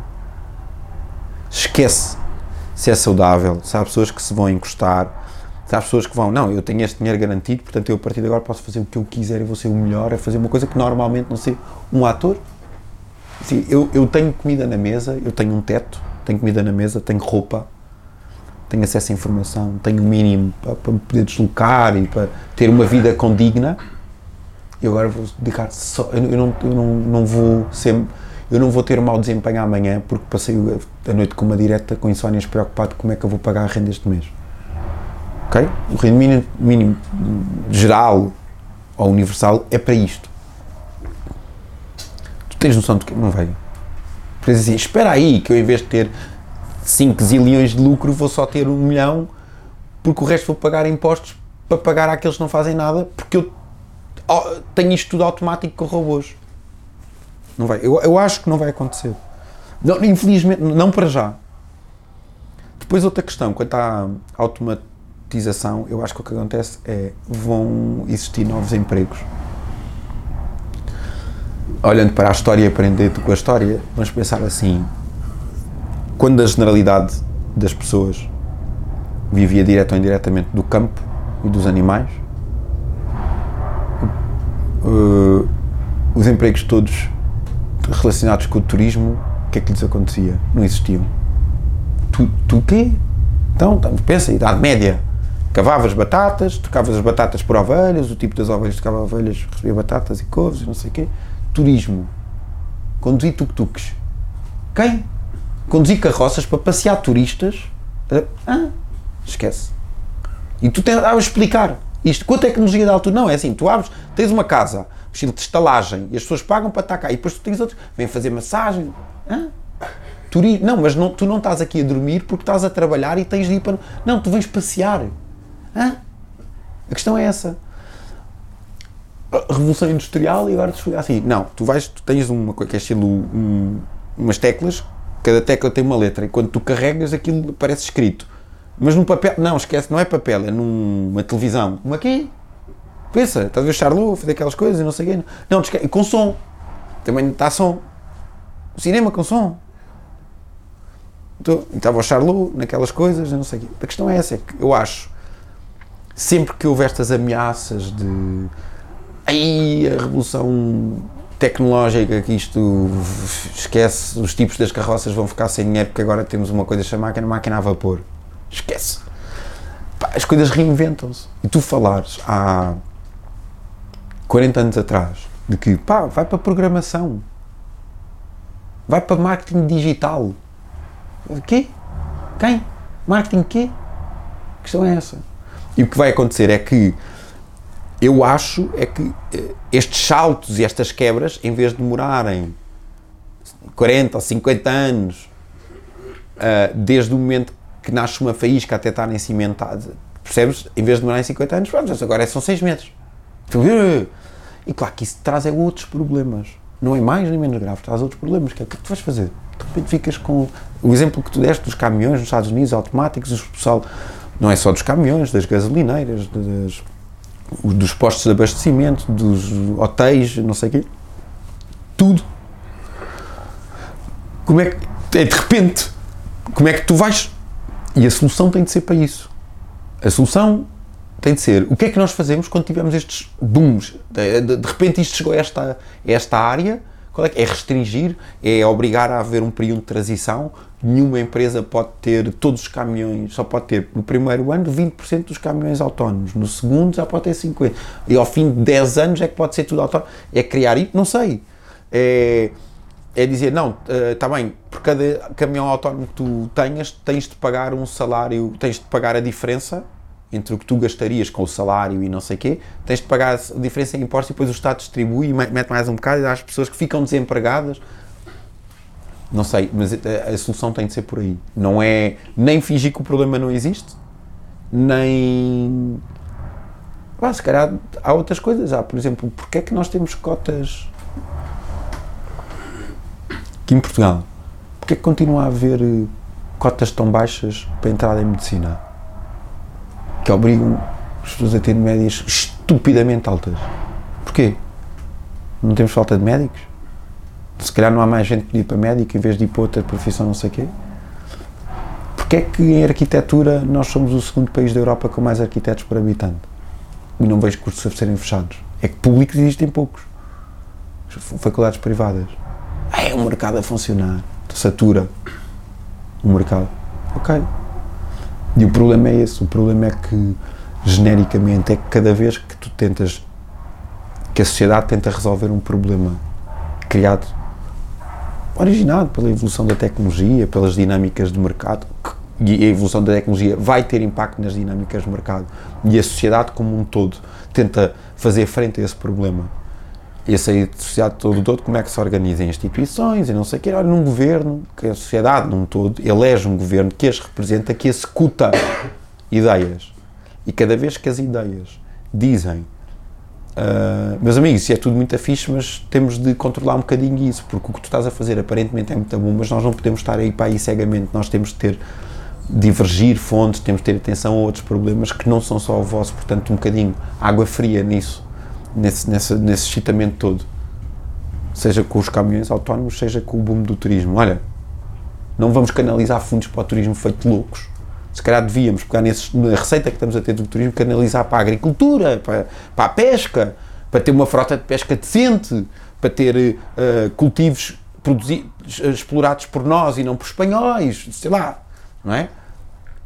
Uh, e o excitamento dali, mas cada vez que tu tentas fazer isso, o que é que vem? Os tipos que têm mais interesse, que te controlam essas empresas, que estão na vanguarda disso, que, que têm interesse nesse canibalismo do capital, dos mercados e não sei o quê, vêm dizer, comunistas, vocês são Stalin, vocês são Stalin, vocês que não querem o mercado a funcionar. Não, não quero o mercado a funcionar, porque o mercado a funcionar é toda a gente compra uma arma e andamos ao tiro feito cowboys na rua. Eu não quero. Porquê? Porque eu sou mais rápido e tenho uma melhor pontaria que tu. Pá, mas os miúdos ao meu lado não. Os miúdos ao meu lado não. Eu não quero isso. E eu não te quero matar a ti, nem quero que tu me mates a mim. É uma coisa base. Eu não quero matar-te. Enquanto os gajos no capitalismo selvagem é nisto que acreditam que era. Não, não.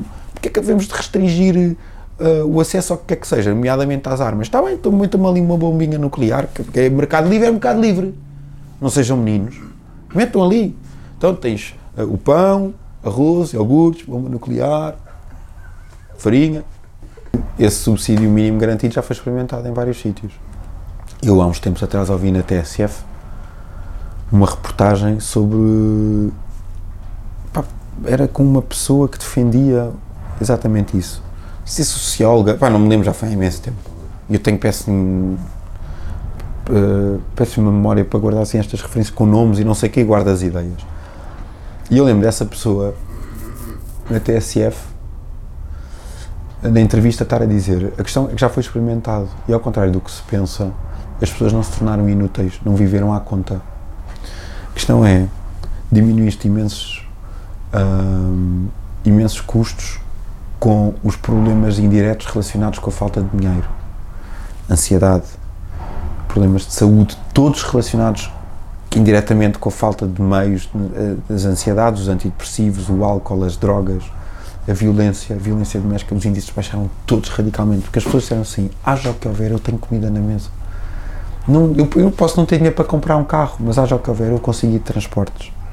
Pai, e, e o problema do dia a dia, que eu acho que isso é uma das grandes questões da sociedade hoje em dia, é que as pessoas que nunca passaram por isso têm imensa dificuldade em perceber, porque cada vez estão mais sentadas no seu umbigo, estamos todos, e eu sei nunca ter passado por isso, é verdade, nunca passei, mas eu consigo aceitar que quem tenha passado por privações mais sérias do que aquelas que eu terei passado, todos nós passamos privações, sei lá, quanto mais não seja, porque eu queria o último computador da moda. Eu, eu hoje comprei um computador de 4 mil euros. Daqui a uma semana que, sai um que custa 4.500 euros. E eu não o posso comprar, não é? Mas há privações e privações. Isto é uma privação. É, é. Mas pronto, à sua escala. Mas hum, a maior dificuldade é as pessoas que não passaram por privações, determinadas privações, entender entender que existem sufocos que nem elas conseguem imaginar. E a questão é esta: é que aquele subsídio universal ou rendimento universal e não sei o quê vem dizer assim, pá, haja o que houver, tu tens comida na mesa. E ela dizia, as pessoas não passaram a gerir mal o dinheiro, não passaram a pegar no dinheiro e a gastar tudo em drogas, em álcool, cá assim muitos mitos. Em todos os casos em que isto foi experimentado. As pessoas não começaram a a gastar tudo em álcool e depois não, zero. E não se encostaram, não deixaram de procurar emprego. E conseguiram arranjar empregos em que eram muito melhores, porque não tiveram de ir à primeira porcaria que lhes era apresentada com um salário baixo. Porque assim, eu tenho, eu tenho pôr comida na mesa daqui a dois dias. O que é que me oferece que me paga ao dia? Porque eu preciso receber hoje. Eu não vou esperar um mês para receber. Aceitavam qualquer coisa. E a questão é esta é que benefícios diretos e indiretos é que tu tens com uma coisa desse género. Um, eu gostava imenso uh, que isso existisse, porque era um, mais-valia para toda a gente. Pá, e de repente, tu se calhar uma das coisas que podias fazer era que podias reduzir ordenados em função disso. Não é? Tu tens um ordenado de X e tens um subsídio de universal, não sei o que, não sei o que mais, de 500 pá, eu. Então eu posso pagar o X, o, o, o, X menos o 500. Para tu. Pá, tu tens aqueles 500 estão ali, que é o básico e não sei o quê, tu tens um ordenado mais baixo e isso vai-te criar. A empresa tem menos custos com impostos, tu vais pagar menos. Não sei como é que isto se resolve. Pode ser uma solução que ajuda, pode não ser uma solução, mas isso significa que os preços vão ser inflacionados? Não vão? Não sei. A questão é essa. Pá, e a questão do haver ou não haver dinheiro, para mim isso não existe. Dinheiro há sempre. Ah, dinheiro não é infinito e não sei o quê, não sei o que mais. Pois não. Não é infinito. Não é infinito para gastar com pessoas, não é infinito gastar com saúde, com educação. Pá, sempre imensos problemas. É um drama onde é que nós vamos. Com salários é um drama. É um drama. Baixar impostos é um drama, não conseguimos. Estamos de mãos atadas. Mas o BES pede para injetarem mais 1.200 milhões de euros e nós. pá, arranjou-se. Então, mas Ontem era muito difícil aumentar 50 cêntimos por pessoa, porque é muita gente, não sei o quê, não dá, mãos atadas, não há ponto a dar, pá, contas certas, nós somos do rigor e das contas certas, nós somos mesmo muito bons, déficit, não sei o quê, nhanhanhã. Novo banco, filhos e enteados, pá, não dá. É, é, e e a questão, não venham com histórias, não venham. Não há dinheiro, não há dinheiro o quê? No mundo? Não há dinheiro no mundo o quê, pá? Estão a gastar milhões e milhares de milhões a fazer porta-aviões e, e porcarias que não interessam a ninguém. Estamos a ajudar bancos que depois, por sua vez, como aquela notícia do outro dia, o banco, coitadinho, está muito mal, muito mal, despediu imensa gente, está péssimo e não sei o quê, precisa de ajudazinha. O gajo está, até, está, está a discutir o que desconta para aquele fundo criado pelos bancos para ajudar bancos quando há estas crises, pá, isto é muito dinheiro, nós estamos tão mal, não conseguimos, vamos ter de despedir gente, fechar balcões, mas pagamos 2 mil euros limpos à mulher de um administrador para para lhe garantir estabilidade emocional. Pá, digam, digam aos, aos miúdos que estão a entrar hoje no banco, que estão a entrar hoje no banco, que começaram a trabalhar, né, que estar a receber uma, estudaram, curso superior e não sei o quê, e digam-lhe assim, eu a ti não te pago mais do que 600 euros para, para a tua estabilidade emocional, não posso, não há dinheiro, isto é muito difícil. É de um administrador, é terapeuta. Eu não sei. O que é isto? Percebes? É isto, é a mesma conversa. Pá, não tenho dinheiro para testar o Porsche. Como é que te vou pagar mais dinheiro a ti? A minha, minha mulher já só recebe 2 mil euros limpos do banco. Estabilidade emocional. Pá, cara de lata.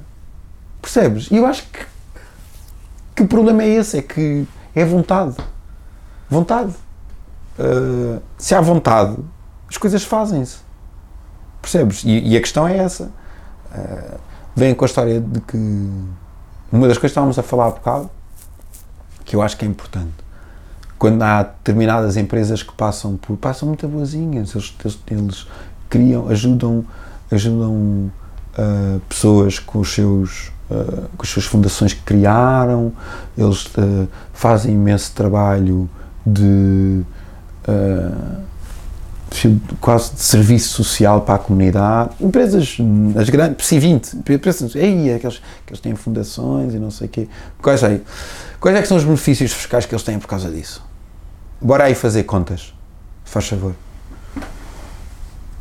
Eu acho que questão, as questões principais são essas, sabes? As questões principais são essas é-te criada uma imagem, querem mesmo ajudar, pá, não paguem 600 euros aos vossos trabalhadores, enquanto não a pagar 60 mil aos vossos patrões. Pá, não façam isso. Querem ajudar, paguem menos, porque um gajo que receber 60 mil ou 30 mil, é pá, já vive sempre muito bem em Portugal. É igual.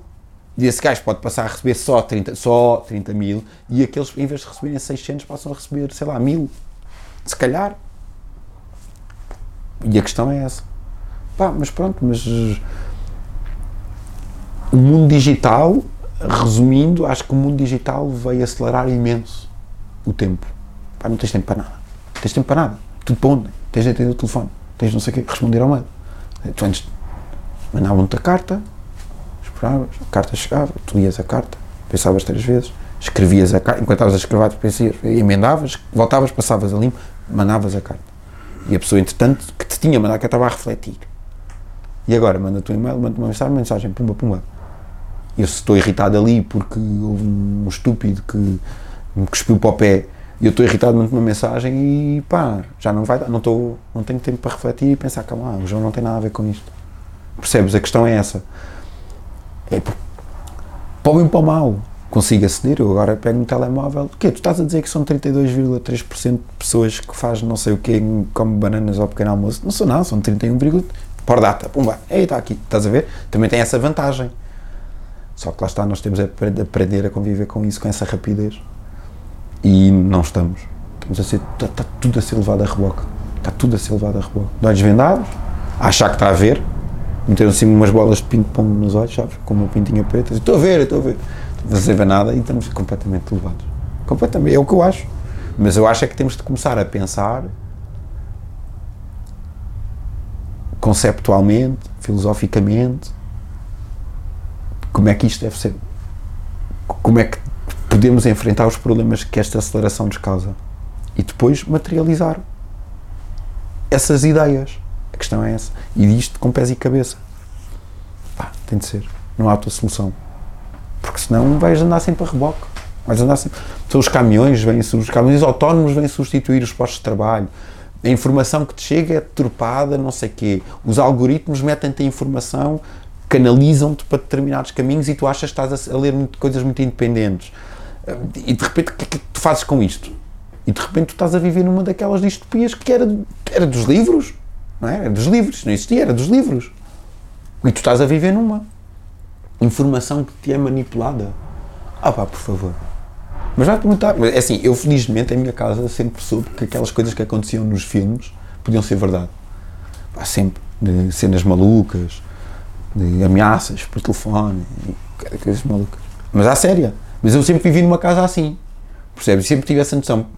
Eu lembro de alguns amigos meus, alguns chegaram a presenciar assim umas coisas mais, mais palermas e tal. E assim, pá, eu disse que isto acontecia. Tu achas que é nos filmes, mas não é.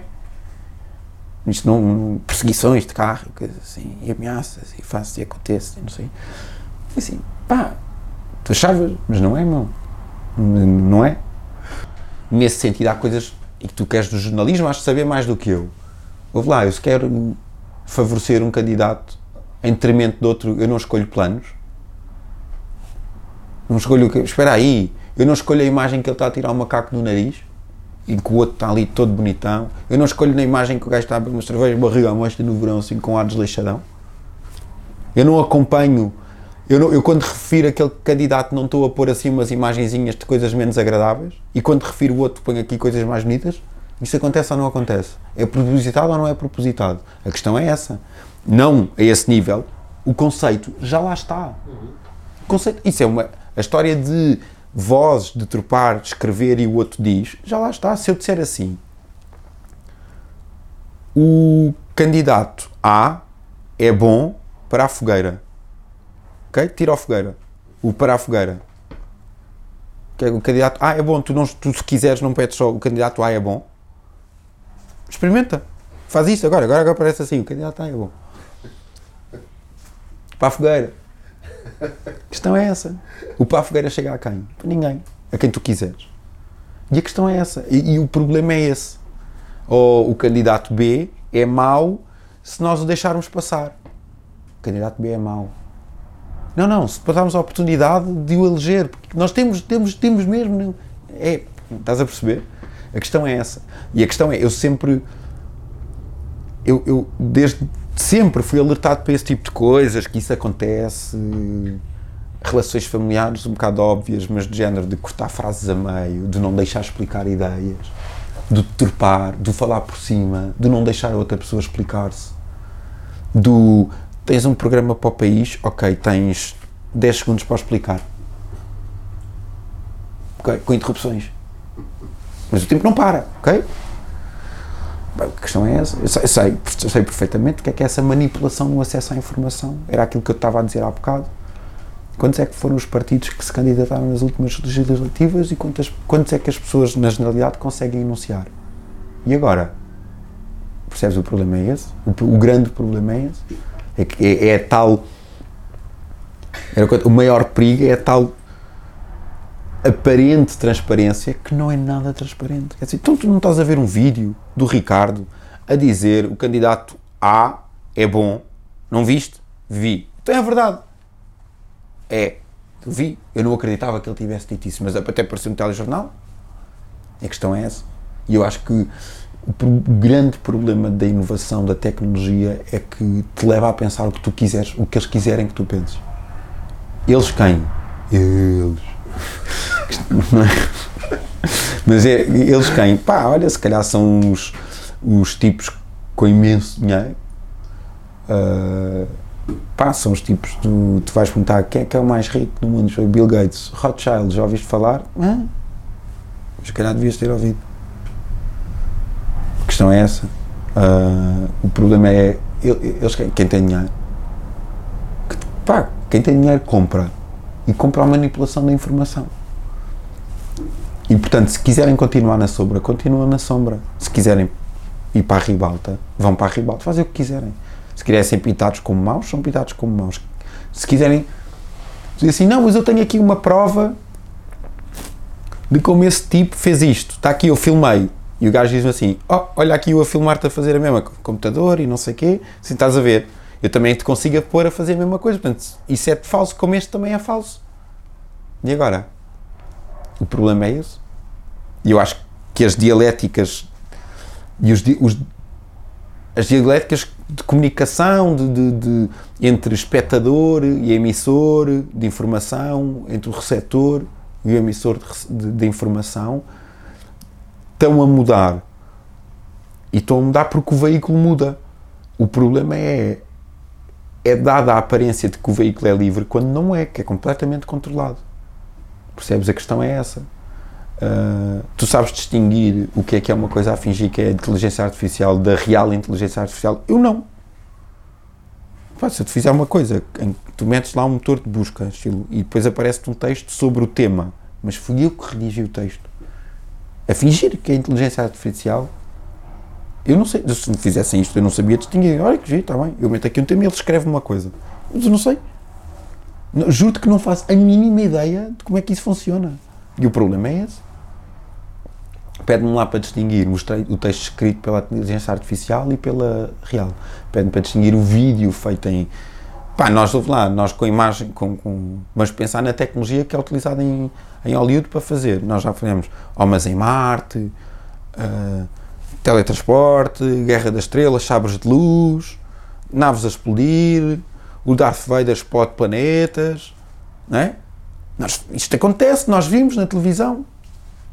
Então, e agora, bora lá distinguir o que é que é a veracidade disto da veracidade de uma coisa do André Ventura não gosta de ciganos. Distingue aí. Ah, é óbvio, pois é. É, é óbvio quando há uma coisa aqui no que é que é hum, ficção e uma coisa aqui na realidade. E quando tu começas a aproximar, quando chega aqui, é óbvio não sei se é. É óbvio que tu, os americanos foram encaminhados para, para o sentido de voto. É óbvio. Não foi nada. Foste encaminhado. Foste guiado. Como a ovelha que seguiu o pastor, como diz a musiquinha da igreja. Geico asks, How would you love a chance to save some money on insurance? Of course you would. And when it comes to great rates on insurance, Geico can help. Like with insurance for your car, truck, motorcycle, boat, and RV. Even help with homeowners or renters coverage. Plus, add an easy to use mobile app, available 24 hour roadside assistance, and more, and Geico is an easy choice. Switch today and see all the ways you could save. It's easy. Simply go to geico.com or contact your local agent today.